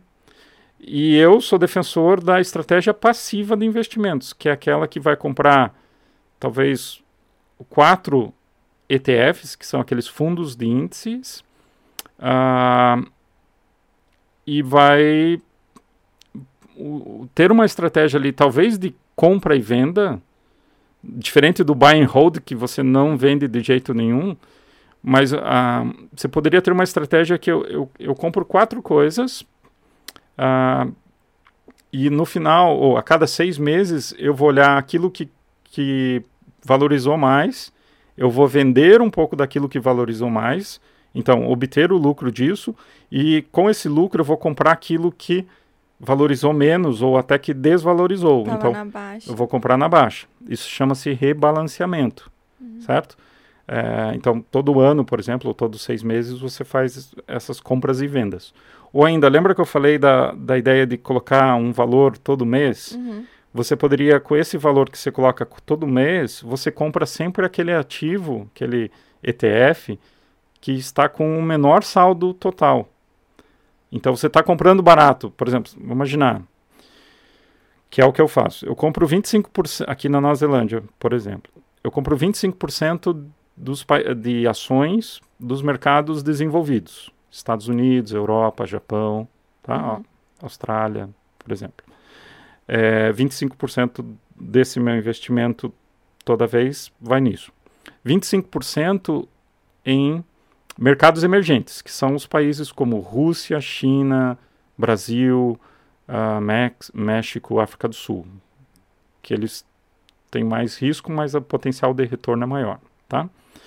25% em ações da, da Nova Zelândia, das 50 maiores empresas da Nova Zelândia, que eu acho que a Nova Zelândia tem uma economia de certa forma estável, de certa forma diversificável, é, diversificada. Ah, não- a gente não consegue olhando, olhar a Nova Zelândia e, e achar que o país vai quebrar como a gente olha para o Brasil, por exemplo, né? E os últimos 25% nas 200 maiores empresas da Austrália, certo? Então, toda vez eu vou imaginar que você comece com um determinado valor, 25% em cada um desses. Quando você vai fazer esse novo aporte todo mês, você olha, ah, qual desses está com o menor valor atual? Ou seja, qual deles que menos valorizou? Eu vou lá e compro, eu compro um pouco mais desse que mais desvalorizou, ou, que, ou que menos valorizou, certo? E daí você vai fazendo o que eu expliquei, o rebalanceamento, você vai fazendo isso com os teus novos aportes, com os teus novos investimentos. Então você não usa aqueles 10% de, de. Caramba, minha cabeça dá um branco. Quando você tem um certo. Putz, esqueci, mano, o que eu ia falar. Mas, tipo assim, nesses 100%, geralmente tem pessoas que têm 10% em valor de risco. Vamos supor lá, criptomoeda ou então uma ação lá que tem um risco muito alto, igual no Brasil. Eu usava isso, isso em Oi, usava em umas açõezinhas que, tipo, sabe, que eu acho que daqui, sei lá, 5 anos pode ser que esteja boa, mas pode ser que em 2 anos eu perdi meu dinheiro. Certo. Você não Aham. tem esse 10% de risco? Ah, eu sei a estratégia que está falando, talvez seja barbell, que é colocar a grande parte dos seus ativos em ativos com menos risco, como renda fixa e talvez esses índices que eu comentei com você, e colocar os outros 20 ou 10% em ativos de risco, como criptomoedas ou algo Isso. assim. De maneira que ah, talvez você sempre vai estar bem, ou porque esses, esses 80% vão te dar uma estabilidade, um retorno quase que garantido, e se os, o, alto risco não foi bom, isso compensa. Ou ao contrário, talvez essas ações de 10% do risco elas vão ah, subir muito e o, o resto vai ficar no zero a zero, mas no fim da história você ainda ganhou um pouquinho. Ah, não, não faço isso. É, o risco que eu tenho, eu diria, são esses países emergentes. Lembra? 25% do meu capital está em países como China, Rússia, México e Brasil. E como que você bota esse dinheiro? Porque no Brasil, beleza, eu crio uma conta e corretora lá, beleza. Mas como é que você manda dinheiro, supor, pro Japão, pra Rússia? Então, lembra que eu falei das plataformas? Ah, aqui a gente tem o Invest Now, que é uma que eu uso. Ou tem o Shares, ou tem outras como Stake ah, e outras. É, você consegue, aqui na Nova Zelândia, comprar essas ações do Japão ou da Austrália ah, diretamente por meio dessas plataformas, pois, porque essas ações são negociadas da bolsa daqui. Você não está mandando o seu dinheiro para a Europa, ou para o Japão, ou para a Austrália. Você está comprando esse fundo de índice na bolsa da Nova Zelândia, a NZX, e ela compra, né, a empresa que, que opera esse fundo de índice, ela que manda o dinheiro para comprar lá na bolsa do Japão ou na bolsa da Ah, Austrália. Achei que, eu- achei que você abria contas em outros países e tal, mas... Tem muita gente que faz isso, né? No Brasil, agora, é, todo mundo está falando, ah, você tem que ter investimentos no exterior. Então, o que, que essas pessoas fazem? Elas abrem contas no, em corretoras nos Estados Unidos e daí mandam o dinheiro, mandam, transformam isso em reais para dólares e daí compra os ETFs ou ações diretas lá nos Estados Unidos. De alguma forma, você está tirando o teu dinheiro do Brasil, que pode ser um, uma boa coisa, né? Você não está exposto a só ao real e à desvalorização do real, mas tem toda essa esse custo de transação. você Imposto, tem que abrir uma ca- isso, declarar isso, é, mandar esse dinheiro, abrir, o- operar uma corretora internacional. Não deixa de ser variável, porque hoje o dólar tá esse preço, mas depois vai estar outro preço. Daí você já Sim. transferiu, É, né? Então, Mas também- mesmo lá no Brasil, como aqui na Nova Zelândia, você consegue comprar essas ações internacionais ETFs, na assim. Bovespa ou na, na- via ETF. É isso que eu faço. Então, meu dinheiro, o pouco que eu tenho, tá lá no Brasil ou tá aqui na Nova Você não chegou a tirar, eu, um ano e meio atrás aí, quando, quando caiu, que foi ano passado, é, ano passado lá pro março, quando caiu, eu como eu trabalhava aqui, não caiu nada pra mim, porque eu continuava trabalhando normal,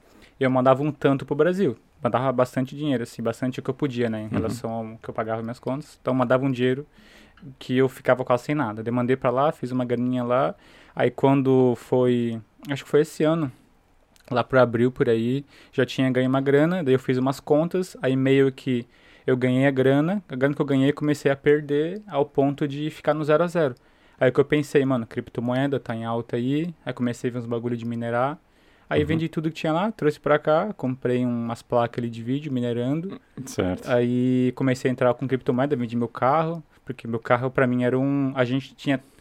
A gente tinha o meu carro, que era um carro de 9, 10 mil dólares, tinha um carro dela de 3, Aham. e acaba com o meu eu nunca usava, porque... Tinha o da empresa. E, tinha, e fora a camper van, e fora o carro da empresa, que eu uso mais, né? E tipo assim, então chegou um ponto de olhar assim, mano, eu nem tava ligando meu carro, eu tava ligando só pra não acabar a bateria. Uhum. Aí eu peguei esse, a- esse dinheiro parado na minha garagem, vendi e transformei em criptomoeda. Um, um tempo, há um tempo ali é variável, né? Então, né? Agora, hoje, tá baixo pra caramba. Hoje, eu, entre aspas, perdi dinheiro. Certo. Mas eu já, já, tipo assim, eu fiz um negócio, tava na minha garagem parado, virar um ativo. Tá, só deixa eu entender tua- um pouquinho da tua história. E quando você comprou, quando você mandava dinheiro daqui e comprava no Brasil, o que que você comprava? Comprava só ações, nunca comprei alguns, alguns papéis de, de oh, com o final 11, né? Que daí é... São fundos são imobiliários. fundos imobiliários. Mas não ETFs. Não, nunca comprei nenhum ETF, não. Só E- comprava ações mesmo de, de empresas e tal. Exemplo? tipo, ah, sei lá, VEG, Petrobras, Certo. algumas com ação de risco eu comprei, eu me ferrei na, na Oi e tal, tipo, comprei umas... E quando que você começou? Só para ter um momento. Hum, foi antes em, do mais crash? ou menos em fevereiro do ano passado, por aí.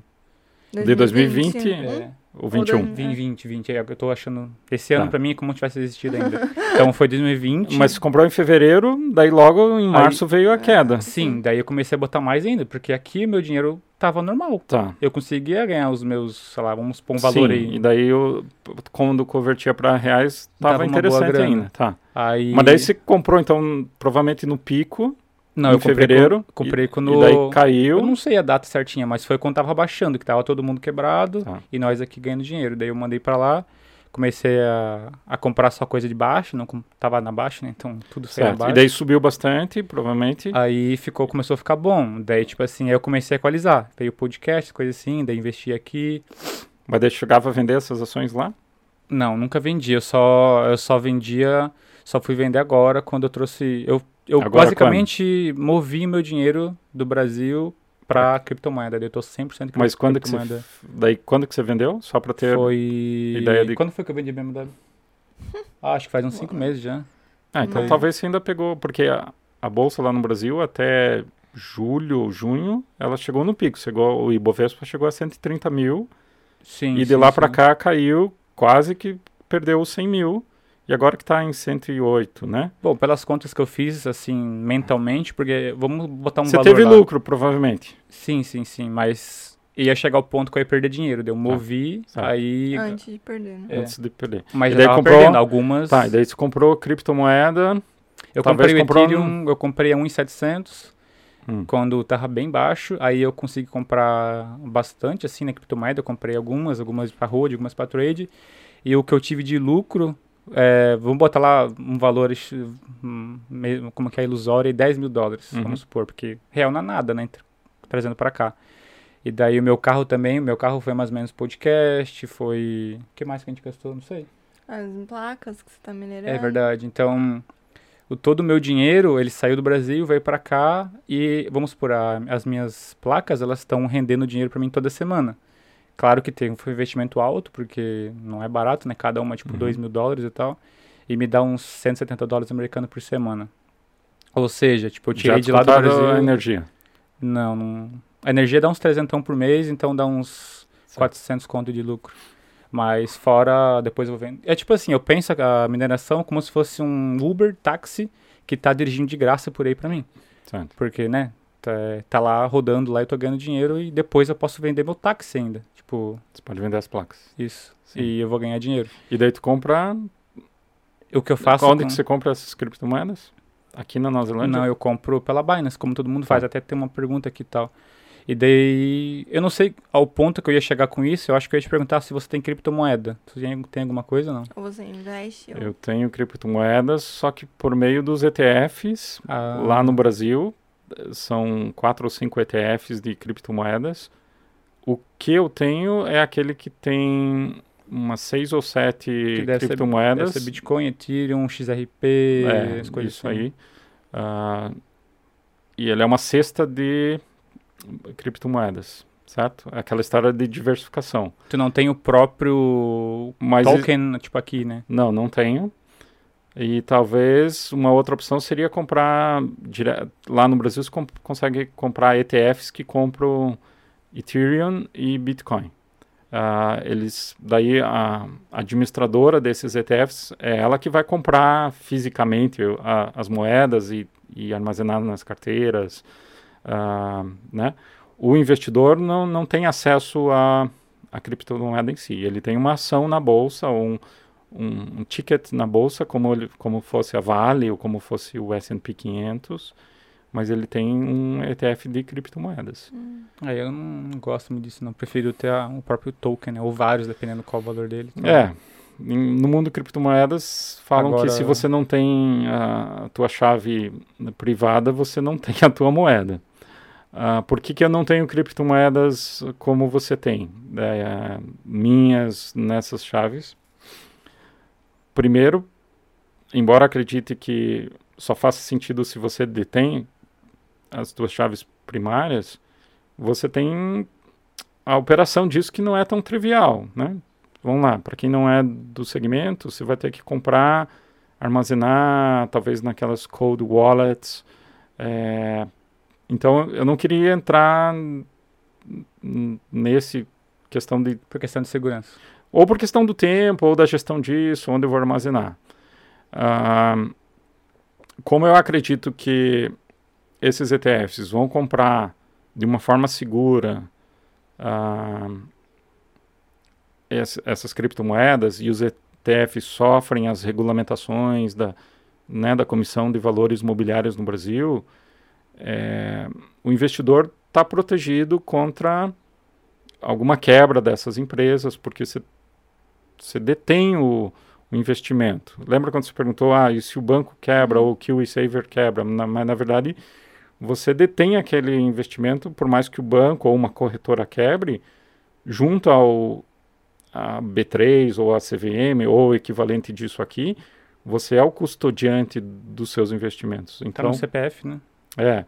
Então, por isso que eu. E pela aquela minha filosofia de investimentos de gestão passiva, que é aquela onde você não tenta bater o mercado, não tenta fazer o stock picking ou comprar a próxima criptomoeda que vai explodir, né? É que não é teu perfil, não. O meu perfil já é algo mais da variável mesmo, algo que já risca mais, né? É. E também pelo tempo, por exemplo, que o investidor deveria, além da rentabilidade que ele está alcançando, ele te, deveria ver qual, qual, quanto tempo ele tem dedicado a esse investimento. Por, porque se você fica, sei lá, você tem 20% de rentabilidade por mês ou por ano, vamos chamar por ano, mas o cara está o tempo inteiro dedicado para isso, ele abriu mão de um trabalho, talvez, de um trabalho full-time, que iria gerar dinheiro para ele, certo?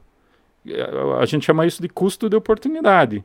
Se você está dedicando 100% do teu tempo para os seus investimentos, o teu retorno nominal já não é aqueles 20%, porque você deveria descontar quanto que você conseguiria produzir se trabalhasse para alguém uhum. é, esse, esse tempo que você dedica ao investimento. Então, aquela minha filosofia de gestão passiva é aquela onde que você deveria dedicar o mínimo de tempo possível porque você está comprando o mercado e está bem satisfeito com a rentabilidade média de mercado uh, e fazendo outras coisas. Né? Talvez, como é o meu caso, dou aula na Wintec uh, 100% do meu tempo. Hum. Então, é, fica difícil você dedicar também um, um tempo extra para riscos assim. É, hoje eu dedico um tempo extra porque é, eu estudo investimentos e gero conteúdo sobre uhum. investimentos. Então, eu produzo relatórios de, de análise para algumas empresas no Brasil, então uh, eu dedico algum tempo, mas não necessariamente olhando os meus investimentos, uhum. o que comprar. Eu estudo mais as, as estratégias uhum. ou por onde o mercado está indo. É, toma algum tempo, mas eu não, não fico ali no, na tela do computador tentando comprar Entendi. o dia inteiro e vender como day trade. E você falando como estuda... Eu vou pegar aqui as perguntas que a gente está respondendo. Vou botar na, vou botar na TV. A gente está respondendo muitas das perguntas. Quero fazer a última só. É, você falou que estuda e tal, e me diga aí, tipo, três livros que você indica ali que todo mundo deveria ler se quer saber algo sobre investimentos. Ah, tem os clássicos, né, que todo mundo recomenda, que é Pai Rico, Pai Pobre, Sim. que talvez vai te dar aquela visão. Lembra que eu expliquei dos quatro quadrantes? Você vender seu tempo para o empregador, vender, ter pessoas trabalhando para você. Ah, e depois os outros que eu que eu recomendaria é, são mais dessa gestão passiva de investimentos. Ah, tem o, o Homem que Quebrou o Mercado, não sei se é exatamente esse o nome do livro, é, que conta a história desses investimentos passivos, do, do, das pessoas que inventaram essa, os fundos de índice, né, que é a da Vanguard, não sei se já ouviu falar de uma gestora de... Como tem a BlackRock, tem a Vanguard, ah, quem criou essa, essa ideia de comprar os índices, comprar o mercado como um todo, é, isso veio de alguns livros que defendem essa gestão passiva de investimentos. Então, para quem quer iniciar e, sobretudo, acredita na gestão passiva, esses livros sobre, é, sobre a gestão passiva são os que eu recomendaria. Eu indico O Homem Mais Rico da Babilônia, que tem um... É uma história real, eu gosto de histórias reais, que fala real- realmente na Babilônia como é que eles fizeram e tal, que era um país pobre, blá blá blá. É um livro da hora. E Mas pai- ele fala de diversificação, né? Ele fala de colocar 33% em imóveis, 33% em ouro, se eu não me engano. É, ele, ele mostrou, eu só a parte que eu li, só mais ou menos a metade. Eu fiquei na parte só que ele explicou mais ou menos a que tinha um filho que deu o, o pai dele era o dono da Babilônia, sei lá o que, não lembro direito, mas era Uhum. mais em relação como que a Babilônia fez para se tornar um país, só que daqui a pouco parou, né? Era um país bom e, e caiu pro nada, né? Mas na época que era muito bom, era muito bom por vários fatores lá. Eu não lembro direito, eu escuto, né? Daí, tipo, eu sou um cara que eu, beleza, eu tô estudando hoje ali o, o Homem Rico da o Pai Rico, Pai Pobre, eu escutei 60%, daí chegou uma parte que ficou chato, daí tipo assim, aí eu pulo pro outro, ele não acabou não terminando, tá ligado? Igual o que eu levo do pai, o Pai Rico, Pai Pobre, eu levo muita parte que você tem que ter assets, então, igual meu carro, ele tava, em vez de me dar dinheiro, ele tava me Sim. tirando. Sim, sim. Aí eu fiz ele me dar dinheiro, isso é que eu levo pra minha vida, sabe? Vamos botar aí umas perguntas aí. É, tem bastante pergunta É, legal. e hoje no YouTube você tem muito desses resumos dos vídeos. Sim. Tem aquela plataforma Fin- FinClass, que é do Primo Rico, Uhum. onde, por exemplo, O Homem Mais Rico da Babilônia é um livro que, que tem uma aula sobre esse livro. E quem, quem, quem dá essa aula é o economista sincero, Ah, sim, Charles. sei, que é lá de, de Joinville. Ah, então, essa plataforma de, de conteúdo, de, de ensino sobre investimentos, ele, ele pega vários ah, especialistas lá no mercado e cada um dá uma aula sobre um tema. Hum, nossa, que da É interessante. Eu tenho uma assinatura Hum, Legal, não, Vou não botar sabia. aqui pra... FinClass. Ou na verdade, ah, antes funcionou, agora não funcionou. Ou foi? Vamos ver. Aí, vamos ver se tá indo. Tá, eu mandei, teve mais duas perguntas, eu coloquei no, no Telegram. Bom, lembrando que eu não sou Não, assessor de só pra investimentos, dúvida, né? nenhuma... É, Nada do que eu falei ou que eu falarei é uma recomendação de investimentos. Ih, tá travando. É, não tá muito bom esse negócio Eu aí, posso não. ler aqui. Tá. É, obviamente, né? no- como você disse, você não é consultor. O que você puder responder baseado na sua experiência. Sim, sim, exato. A gente, a gente entra aí. É, pergunte pra ele como. É, o Thiago Steb mandou. Pergunte pra ele sobre como é a taxação de criptomoeda na Nova Zelândia e se ele sabe da existência de lugares que aceitam pagamento com cripto aqui né, no país, no caso. Ah, nunca vi, nunca me deparei com nenhum lugar, ah, aceitamos Bitcoin ou qualquer outra. É, lembrando que eu não tenho as criptomoedas isoladas. Aqui na Nova Zelândia, naquela mesma plataforma que eu comentei, InvestNow, eles lançaram recentemente um fundo de investimentos que compra um ETF ou mais de um ETF lá no Canadá, que assim como o Brasil também tem ETFs de Bitcoin e outros. É, e daí, se você compra, respondendo sobre taxação, se você compra esse ETF, que é regulamentado pela, pela comissão é, que regulamenta isso aqui na Nova Zelândia, você vai pegar, pagar as tributações as mesmas que são aplicáveis para os outros fundos. Então, se eventualmente esse fundo paga dividendo para você, aqui, no, aqui na Nova Zelândia você vai pagar a mesma. Lembra dos.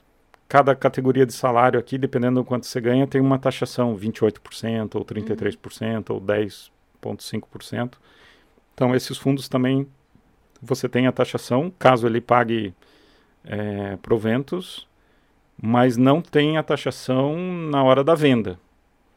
Já criptomoeda isolada, como eu não tenho, eu não sei responder se, se você deveria declarar isso aqui na Nova Zelândia. Qual foi a pergunta? É, a taxação sobre é a taxação. criptomoedas aqui na Nova Zelândia. É, como é a taxação de criptomoeda na Nova Zelândia? Bom, 40%, não é? 35%, se não me engano, porque a gente não tem é, como que é exchanges aqui na Nova Zelândia, então meio complicado. Mas o que tem gente fazendo aí no grupo que eu participo lá, até tem uma pergunta sobre o cartão, a gente está usando o, cripto, o cartão da Crypto.com.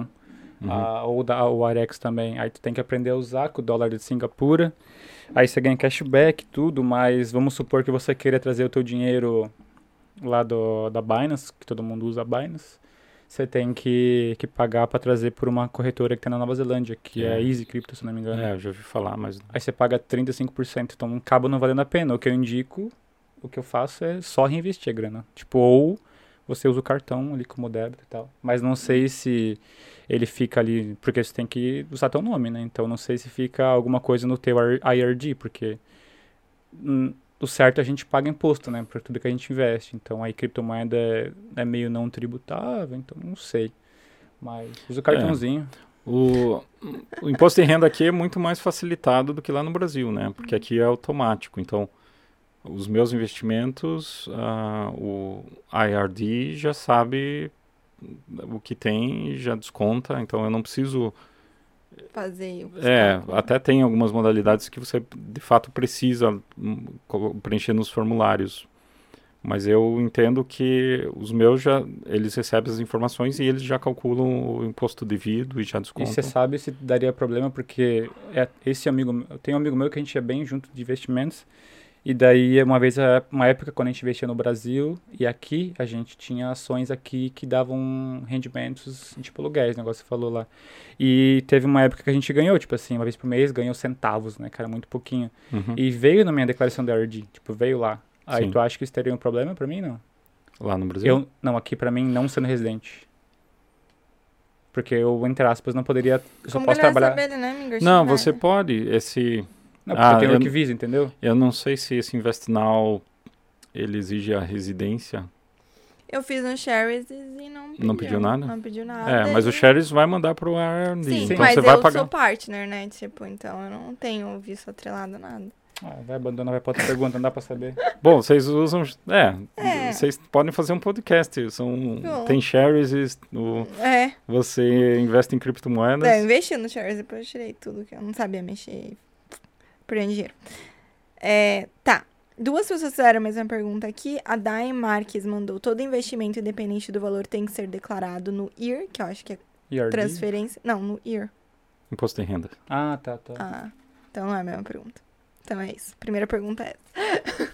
eu entendo que é automático, mas eles no, no fim do período eles te fazem um questionamento é isso que você tem ou você tem um a mais, a mais e daí você preenche o formulário. Mas paga imposto só acima de um valor no Brasil, né? 100 mil reais, não é uma coisa assim? Uh, tem umas regras. Se você, eh, se você detém empresas da Nova Zelândia, da Austrália, você tem isenção nos, nos dividendos ou se você ganha menos de 200 dólares por ano em dividendos também são isentos. Não sei uh, exatamente os valores, mas eu tô acreditando que o que eu recebo já está hum. processado, né? Hum. Uhum. Então mas vamos ver agora no próximo final ah, dele. Mas você também é cidadão, sabe o que é residente, então não dá nada. O, a, a Lege Almeida, não, Alex, sei, Almeida, mandou, como faço para transferir os meus investimentos do Brasil para é, uma da Nova Zelândia? Isso é boa. Bom, essa é uma boa pergunta ainda, é uma pergunta conceitual, né? Será que é interessante trazer o dinheiro de lá para cá? Contando a minha história, eu vendi o meu apartamento em Curitiba uh, em 2019 Vendi tudo por aqui, com procuração para o meu irmão. Ah, e não trouxe esse dinheiro para cá.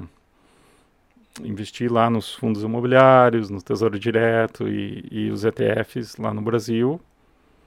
Pago o imposto de renda lá no Brasil. Ah, e não sei se é interessante trazer esse dinheiro para cá. Se eu comparar as minhas carteiras lá no Brasil e aqui na Nova Zelândia, eu diria que elas têm um melhor desempenho aqui na Nova Zelândia.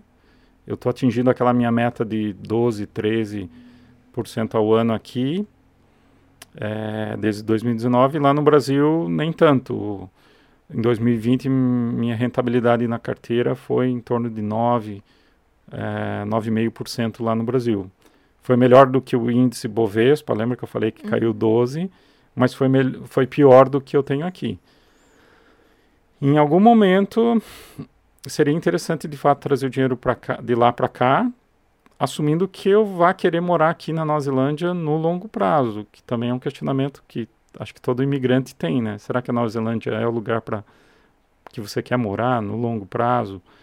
É, mas sim, como é que eu traria? Talvez por umas ferramentas, vocês devem conhecer o TransferWise, uhum. que até um determinado valor você pode fazer mensalmente, acho que são 10 mil dólares. Eu acho que Sim. o TransferWise não traz mais para cá, só leva. Ah, é verdade. O TransferWise não tá mais Depois que ele atualizou só para Wise. Mas aí tem um MoneyGram. Acho que é assim que fala. É, o que eu faço Mas ela é ver se alguém ela não falou dinheiro, ela falou Não, mas ele tem que trazer Não, investimento seria deveria vender lá no Brasil. É, e daí, e daí fazer tramitação é, legal de, de trazer para cá. Não tá conectado, né? Não, mas talvez você tirar o seu dinheiro investido no Brasil, mandar para cá para investir em É, pode fazer. Aqui, né?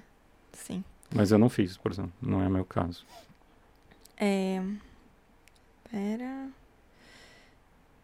Daí perguntaram passo a passo de começar do zero a dar a Valente. Acho que a gente deu aí um bom briefing de tipos de tá, investimentos. Né? Para ajudar as pessoas, eu diria. Uh, dizem sempre que você não deveria começar a investir se você não tem uma reserva de emergência, algo que te sustente por alguns meses se tudo der errado, sei lá, você ficar doente ou perder seu emprego. O segundo é não deveria investir se você tem dívidas uh, né, significativas. Talvez se você está comprando uma casa e está pagando o financiamento, use o dinheiro para talvez antecipar esse financiamento, quitar esse financiamento com menos prazo, que talvez vai ser mais interessante do que você tentar ganhar uma rentabilidade maior do que os juros que o banco está te cobrando. Não, eu iria para tentar eliminar o, as dívidas o quanto antes. Depois disso, você deveria conhecer o seu perfil de investidor, é, se você é conservador, é, balanceado ou agressivo, para ver quais são os instrumentos que mais fazem sentido para você, uh, conhecendo o seu risco e também conhecer seus objetivos. É, você precisa desse dinheiro daqui a um, dois anos, você poderia perder boa parte desse dinheiro e esperar 5, 10 anos para talvez recuperar. Então, são perguntas que você tem que fazer para ver qual é o seu perfil do investidor e depois em, identificar quais as opções que você tem, a renda fixa, os tais fundos imobiliários, as ETFs ou ações, ou eventualmente até criptomoedas. Eu não recomendaria mais do que 2% do capital para um investidor agressivo em criptomoedas. Motivos? Não sei, podemos até discutir isso em algum outro uhum. momento. Ah, dá a impressão de que os investidores de criptomoedas, ele, a, a, grande, grande maioria deles ainda são levados por especulação, porque é algo que pode te dar 100% ao ano, 200% ao ano ou 30% ao, ao mês, né, ou mais. Então, todo mundo que está lá é com filosofia de especular. No longo prazo, talvez se demonstre válido a, a tecnologia por trás da, das criptomoedas, mas eu diria que é um mercado muito arriscado. Nos últimos dois dias caiu 20%. Mais? Imagine que você tem todo o teu patrimônio e agora você vê 20% caindo. É, talvez você não consiga e vai se desesperar e vai vender com 20% de prejuízo e talvez nunca mais queira ver isso. Ou você vai comprar mais. Então, eu particularmente, em algum momento eu acho que a gente vai, infelizmente, a gente vai olhar para trás e falar é, que isso era uma bolha e que essa bolha estourou e que vai pensar assim, não, faria, não fazia sentido algum uma moeda digital custar 60 mil dólares, como chegou o Bitcoin aí uns quatro meses atrás. É, mas vai que eu esteja errado e por isso que eu tenho algum investimento em criptomoeda, mas é menos do que 1% do meu patrimônio. Nossa, que da Ah, eu acho a moeda do É futuro. bem- Talvez. Eu acho que NTF, é, NFT, é uma coisa... especulação é, absurda, né? Você está comprando um, literalmente um, uma, foto, figura, é. é, né? Mas né, tem outros bagulho aí dentro. aí, Enfim. Você comprou. Sim, mas é um joguinho que vai dar dinheiro, é diferente. E eu tô, é um dinheiro que não vai me fazer falta se eu perder, então... É, vou me mudar o Ale J. Almeida, não sei se é Alex ou se. Como que pronuncia? Vou me mudar para Nova Zelândia até julho. Onde indica, onde indica investir? Ou acho que talvez a pergunta correta é por onde ele começaria a investir aqui na Nova Zelândia, por onde você começou. Tá. É, todo mundo que tem a oportunidade, eu sugeriria considerar o KiwiSaver, pelas vantagens que a gente conversou, de o governo te dar um- uma contribuição, o empregador. Ah, a rentabilidade do KiwiSaver é interessante. Por exemplo, naquele modo mais agressivo que eu falei, nos últimos 10, 5 anos, se você pensar a rentabilidade anualizada, ela é superior a 10%. Então, todo ano, em média, você está ganhando 10% de rentabilidade, que é um pouquinho a menos do que eu te- tenho como meta e com todo o tempo E e, o riscos, estudo e, ah, e riscos, né? Então, talvez um caminho mais fácil seria, vou acreditar no KiwiSaver, esse dinheiro eu não preciso por longo prazo, eu posso esperar minha aposentadoria ou aquelas outras situações onde eu consigo retirar o dinheiro. Para quem quer, eventualmente, tentar bater o KiwiSaver, tentar ter uma rentabilidade maior, eu recomendaria essas plataformas como o InvestNow ou o Shares, mas eu vou defender a, de- a, a estratégia passiva de investimento, que é aquela sem stock picking, sem day trade e sem time, tentar bater o mercado, né? Uhum. Mais longo Legal. prazo e tal. Isso. É, vamos lá. Fica fechando quando eu fecho. Que como faço para transferir os meus investimentos do Brasil para. Eu já perguntei esse, né? Uhum. É uma pessoa. Ah, desculpa. Como funciona a compra de cripto na Nova Zelândia? Por exemplo, enviamos para NZ... como enviamos NZD para Binance? Ah, eu acho que Você é mais fácil responde. responder. o que eu faço, não sei se é que todo mundo faz, mas eu pego, eu tenho meu cartão da NZ, cartão de débito, que tem a função de crédito, mas né, ele, Hum. trans- ele já desconta na hora. E daí você vai na, no- na Binance lá, vai lá, depósito, aí você deposita, deposita na, na moeda que você quer. Geralmente eu deposito em USDT. Aí eu boto lá o valor que eu quero, daí eu boto em dólar americano. Aí você, se você quiser é, converter na hora ali, vai no Google e bota lá os dados do cartão e ele vai para o USDT. Depois você pega o USDT e compra Bitcoin, o que seja, com par USDT. E não paga taxa nem nada, e é isso. Mas. É, é isso. Usa o cartão. Eu acho que não tem nem taxa. A Lindsay Maris mandou. Como as taxas de como as taxas e impostos sobre os investimentos aqui na Nova Zelândia funcionam? Como são? Vale a pena? Acho que a gente já falou, né? É, já não, tem, não tem taxação em cima de ganho de capital, exceto se eles reconhecerem que você é um trader, que você está no mercado para comprar e vender e especular. Daí eles Uhum. podem te taxar. Ah, mas tem a taxa cada vez que você recebe os dividendos, os proventos, ele é taxado basicamente na mesma taxação do teu salário. Então, se alguém está naquela faixa de 28 ou 33, Na hora. vai Não, não, cento. 33% Por de, cento. Ah, de tá. imposto de renda, você- os teus investimentos vão ser taxados nessa mesma Uhum. proporção. Da hora. E a GK. Ai, não sei falar seu nome, Giovana. GK Viscas. Uma pessoa que tem o visto normal aqui. Tipo, ainda não é residente. Pode investir alto? Pode, pode, todo mundo pode, mas acho que. Não sei. Bom, você fez o teu, o teu shares e não pediu nenhum comprovante de não, de- residência, de né? residência, nada. E Então, daí tive que mandar tipo, o meu ID e tudo mais. Mandei o passaporte. E daí eu lembro que eles falam que eles fazem o próprio taxação pra mim automático, então eu não Sim. tinha que fazer nada. Eu cheguei a investir pouco, tipo 200 dólares. Tive lucro de quase 30 dólares em algumas empresas que eu deixei, eu esqueci completamente. Daí a gente se mudou, não sei o que. Eu falei, ah, nossa, eu tenho dinheiro lá parado no shares. Daí eu vi que tinha 30 dólares a mais do que eu tinha investido. Eu falei, E tu legal. tinha alguma estratégia? Que tipo de empresa você ah, era meu feeling mesmo. Eu falei, ah. Mas empresa grande, Apple. Não, mas eu Tesla, tinha, mentira, eu tinha. Eu ia, Johnson eu ia nas Johnson. mais baixas. Tá. Então, eu, por exemplo, tinha uma de peixe. É, eu vi, eu tava pesquisando, daí eu vi que tem uma época do ano que não tem pescas Aham. aqui. E daí caiu um monte. Daí Daí eu comprou, comprei. Foi essa que me deu o maior Sim. lucro. Que daí eu vendi na época Ah, que certo. começou a Aham. ter- sem querer, assim. Sem querer. E daí comprei da New Zealand durante o lockdown, que caiu muito. E quando a- eu mas vendi. não restabeleceu ainda. É, Ah, não restabeleceu, mas agora quando eu vendi já tava maior. Daí. É, eu Foi fiz uma estratégia meio da New. Zealand, mas não deu muito certo não, que eu comprei, tava na, na, naquele level 4 lá, caiu pra caramba, mas daí subiu um pouquinho, daí veio de novo, aí caiu de novo e assim foi indo. É, o que eu tento para o que eu tenho como princípio é sempre me question- questionar se eu estou no caminho certo. Então, Uhum. algumas vezes eu pego, por exemplo, na bolsa daqui e pego duas ou três empresas que todo mundo conhece, como Air New Zealand ou Auckland Airport, Porto. e simulo, né? Se eu tivesse comprado essas, sei lá, 30%, 33% em cada uma dessas três, como eu estaria comparado com o, comprar o mercado inteiro, comprar o NZ, o NZX50. E na maioria das vezes, comprar o mercado inteiro, ele se demonstra igual ou melhor do que fazer essa seleção de empresas.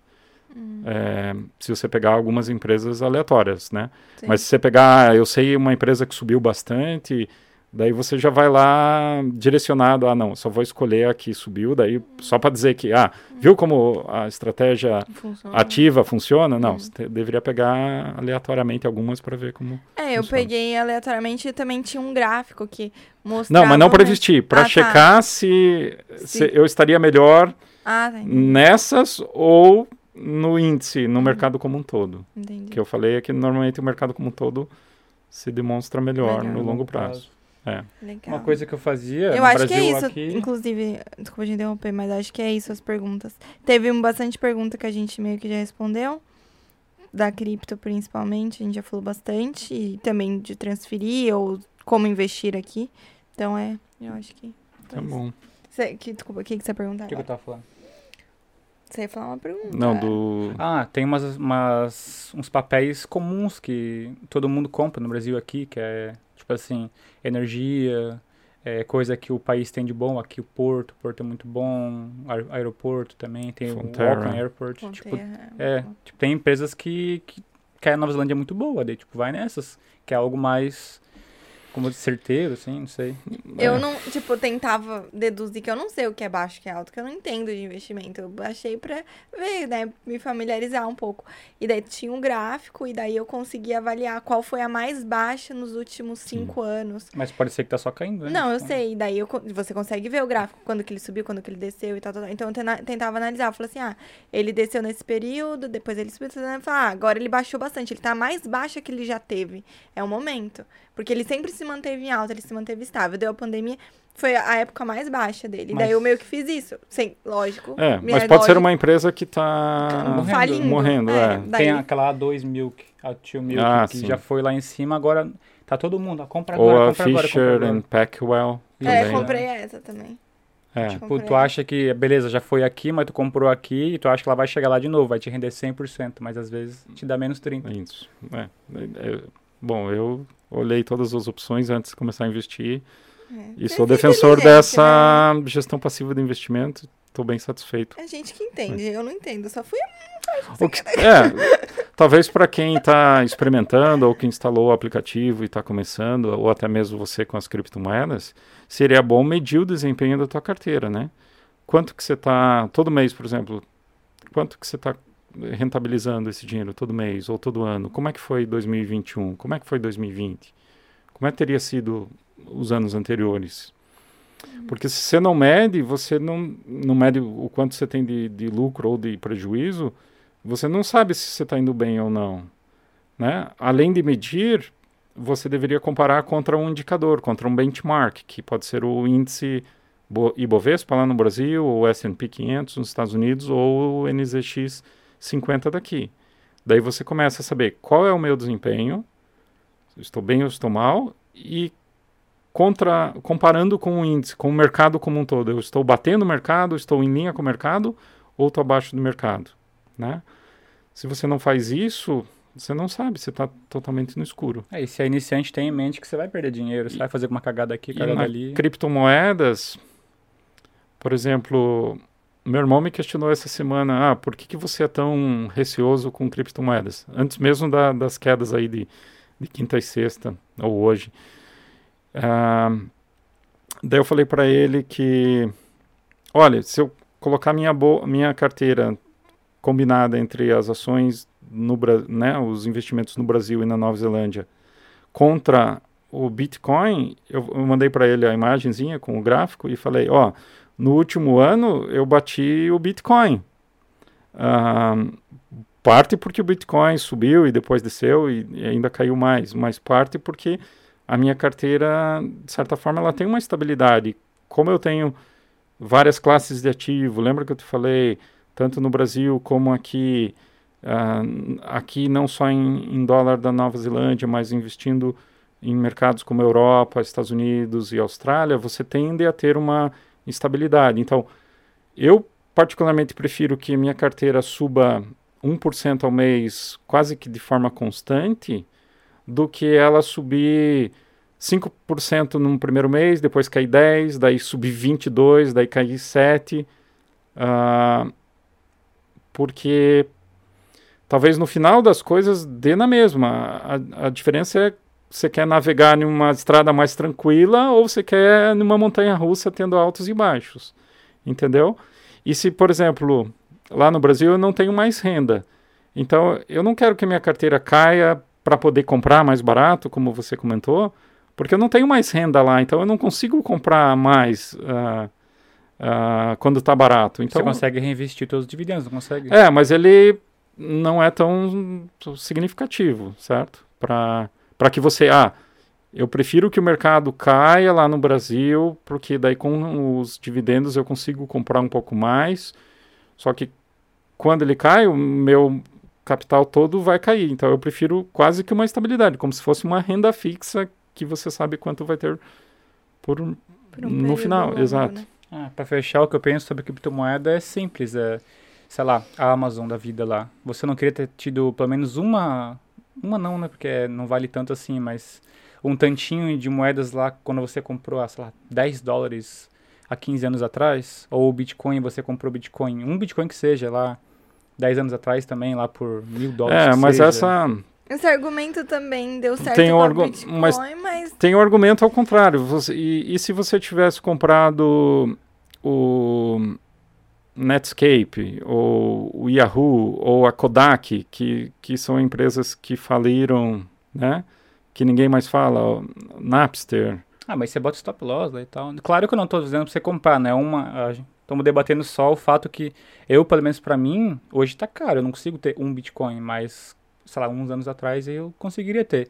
Igual hoje, eu tenho pelo menos o meu 1, 2 Ethereum que eu tenho lá, tá lá guardinho, guardadinho. E vai saber se um dia pode ser que ele morra, pode ser que virou lá. É, mas então essa é a dificuldade. Como é que hoje você sabe, entre as mil criptomoedas que estão disponíveis para você comprar, como é que você sabe qual que vai virar o próximo Ethereum e qual que vai virar pó Uh, porque o, quem criou a moeda vai dar o golpe no, nos investidores e ah, vai fugir. os grandes. Mas daí, quem te garante que ela vai crescer mais? Mas daí talvez quando ela já é grande, você perdeu a, aquela oportunidade de comprar ela pequenininha até quando ela cresceu. É, ela vai crescer mais. É. Vai Por isso que eu, lembra que eu falei do ETF de criptomoedas? Eu prefiro comprar uma cesta de criptomoedas com, sei lá, 7 ou 10 criptomoedas, que entre elas vai ter alguma que vai disparar, vai ter alguma que vai ficar no zero a zero, vai ter algumas que vão perder, mas o mercado como um todo tende a crescer e você acredita, de certa forma, eu acredito com ressalvas. Uh, então. É que eu acho, eu acho um bagulho muito tecnológico. Acho tipo Tá vindo a internet, né? Web 3.0, tá vindo muita coisa que, sei lá, tá, sabe? Eu acho que lá, vai dar um boom que- aí nos próximos cinco anos e Sim. tal. NTF, NFT. É, faz é sentido. É isso aí. É isso aí, Arthur. Tem mais alguma coisa que você gostaria de, de falar, de entrar ou de, de finalizar, assim, sobre o que a gente conversou? Mas- Ah, talvez a questão da cidadania, Uhum. é, só no meu caso, ah, em algum, algumas pessoas podem ter mais de uma cidadania e isso pode ajudar ou atrapalhar muitas vezes, na maioria das vezes mais ajuda do que atrapalha. É, a minha história foi curiosa. ah, a, a gente conseguiu cidadania alemã depois de um certo tempo.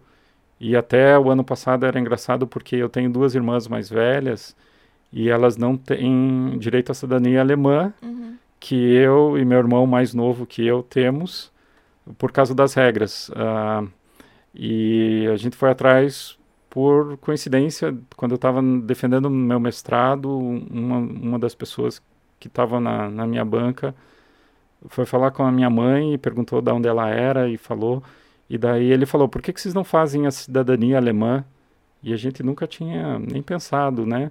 Sobre isso, a gente correu atrás, foi buscando documentação, eh, levou uns dois anos até que a gente conseguiu a documentação, submeteu tudo isso e conseguiu a cidadania alemã já uns quase 20 anos atrás. Eh, hoje, aqui na Nova Zelândia, se eu quisesse fazer a residência, a cidadania da Nova Zelândia, especificamente por causa de uma regra na Alemanha, eu teria que abdicar da cidadania alemã, Uhum. que talvez não seja interessante. Porque é europeia, né? É, pode você tem em- muito mais opções do que a, a ter a da Nova Zelândia. Então, para quem escuta o podcast e, e só se questionar se eventualmente não teria direito a uma cidadania É, talvez isso italiana ou. Portuguesa ou alemã ou até de Luxemburgo. É muito comum no Brasil, né? Tipo, E isso pode abrir portas para quem está procurando morar fora do Brasil, né? Sim. É, não necessariamente, dificilmente vai ter a cidadania da Austrália ou da Nova Zelândia lá no Brasil, por causa da imigração não era comum, nada comum, mas europeia e pode ser um, uma abertura de portas aí para essas pessoas. Sim, com certeza. É, eu inclusive tenho a portuguesa, preciso aplicar. Tem, tem tudo, é. Tudo, é literalmente dar a entrada pro meu pai tirar o dele e eu tirar o meu. Uhum. Só que eu não quero abdicar da minha neozelandesa. E eu, eu tô feliz com a, com a cidadania neozelandesa e brasileira. Então, mas eu não que você tenha, talvez o Portugal não tenha essa regra. Talvez você consiga ter as três É. Talvez em eu algum consiga momento. ter as três. É, nunca cheguei a pesquisar. Eu estaria feliz com a neozelandesa mesmo, porque futuramente eu, que- eu gostaria também de morar na Austrália, então se fosse pra eu escolher, tipo, entre a portuguesa e essa, eu não... que é o meu? Certo. Ah, o teu. eu acho que é o seu. Não, Meu? O meu não é.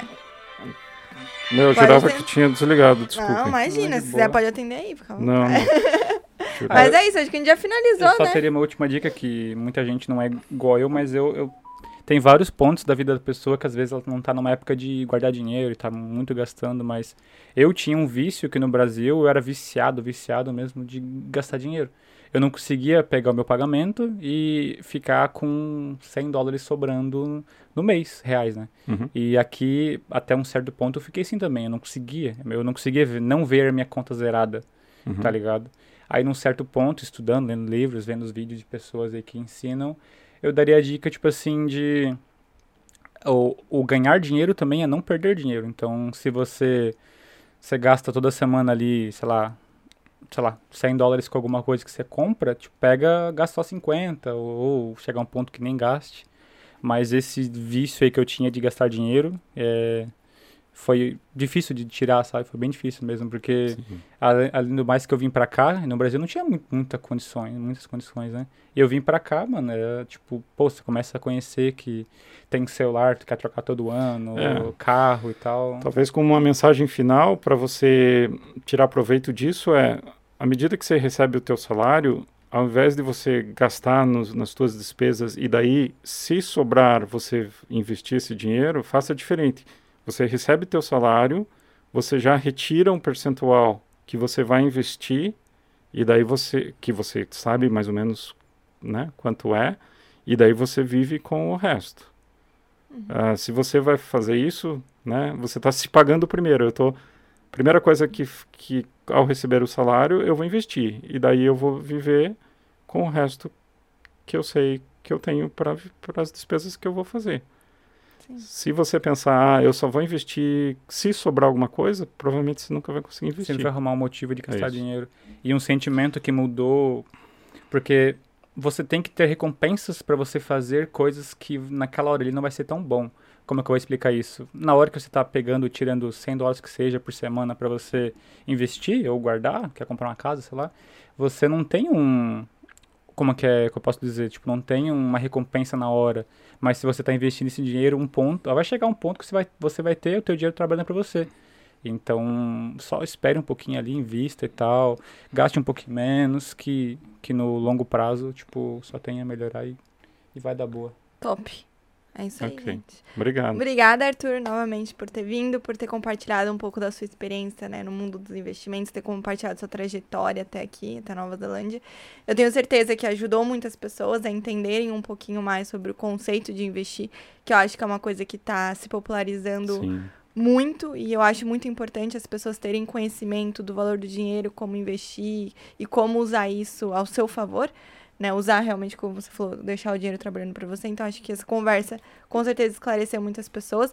E se por algum motivo você ainda tiver alguma dúvida, comenta aqui embaixo que se a gente puder ajudar, a gente ajuda ou tenta entrar em contato com o Arthur se ele tiver tempo aí para responder alguma coisa que a Sim. gente não, não Ok. conseguiu falar. Mas é isso. Muito obrigado por ter assistido até aqui. Muito obrigada, Arthur, novamente, por ter participado. E é isso. Se você não é inscrito no canal, já se inscreve. Nós temos o nosso Instagram, arroba o que ponto ninguém te conta, que vocês podem também mandar coisas por lá. Todos os nossos parceiros que vocês viram por aqui, ficou o QR Code na tela. Vocês podem dar uma olhadinha. Então, se você tem dúvidas sobre imigração, sobre cursos de inglês e etc., só entrar em contato com eles. Agradecer o Kikas Kitchen pela Kikas Guaraná. Kitchen, ó, Guaranazinho. Sim. Matou a saudade? Matei. matei. Depois tem mais coisinha pra pegar. É, ó, pode ir lá, tem batom. batom, paçoquinha, sete Ah, peraí. Tem Nossa, a gente ia esquecer. Ah. Nossa, hein? Ainda bem que você não desligou. Você ficou até aqui, a gente vai te dar um presente. Então a gente tem uma roleta, que é um jogo que a gente faz no final do Olha só. episódio. Que você pode ganhar um prêmio aqui do podcast, que pode ser uma camiseta do podcast, que ainda não tá pronta, mas vai chegar. Uhum. Caso você tire ela, a gente vai te entregar assim que chegar.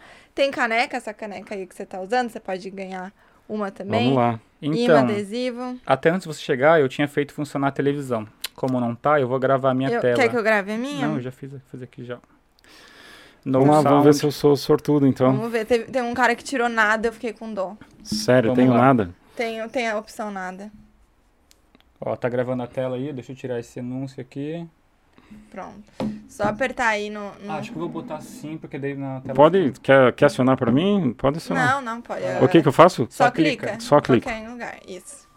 Agora era da verdade, hein, Arthur? Vermelho. Não. Nossa, ele vai pegar um Nossa, nada. sério? E tem só um, eu tinha botado O dois. que, que é o amarelo? Não consigo ler Nada. daqui. Nada. Mas eu vou... Nada. Porra! Não, vamos Não, faz mais uma vez, vai. Não, mas daí A gente não tem vale. Vale sim. Se der um outro nada. Eu falei pra você tirar o nada. Não, se porque... ser duas vezes nada também daí é complicado, né? Ah, ganhou um adesivo. Adesivo é Tá bonito. Tá bom, é melhor que nada. É melhor que nada. Obrigado, lucro. obrigado pelo adesivo. Mas tem ali um nada ali, mas a gente sempre dá alguma coisinha. É, aqui, melhor né? tirar esse nada, porque. Tá não bom, funciona. obrigado. Dá um abraço. Imagina. A banana. Mas é isso aí, gente. Muito obrigada por terem assistido até aqui. E é nóis. Valeu, Dá tchau. tchauzinho ali pra câmera. Tchau, Tchau, gente. pessoal. É nóis.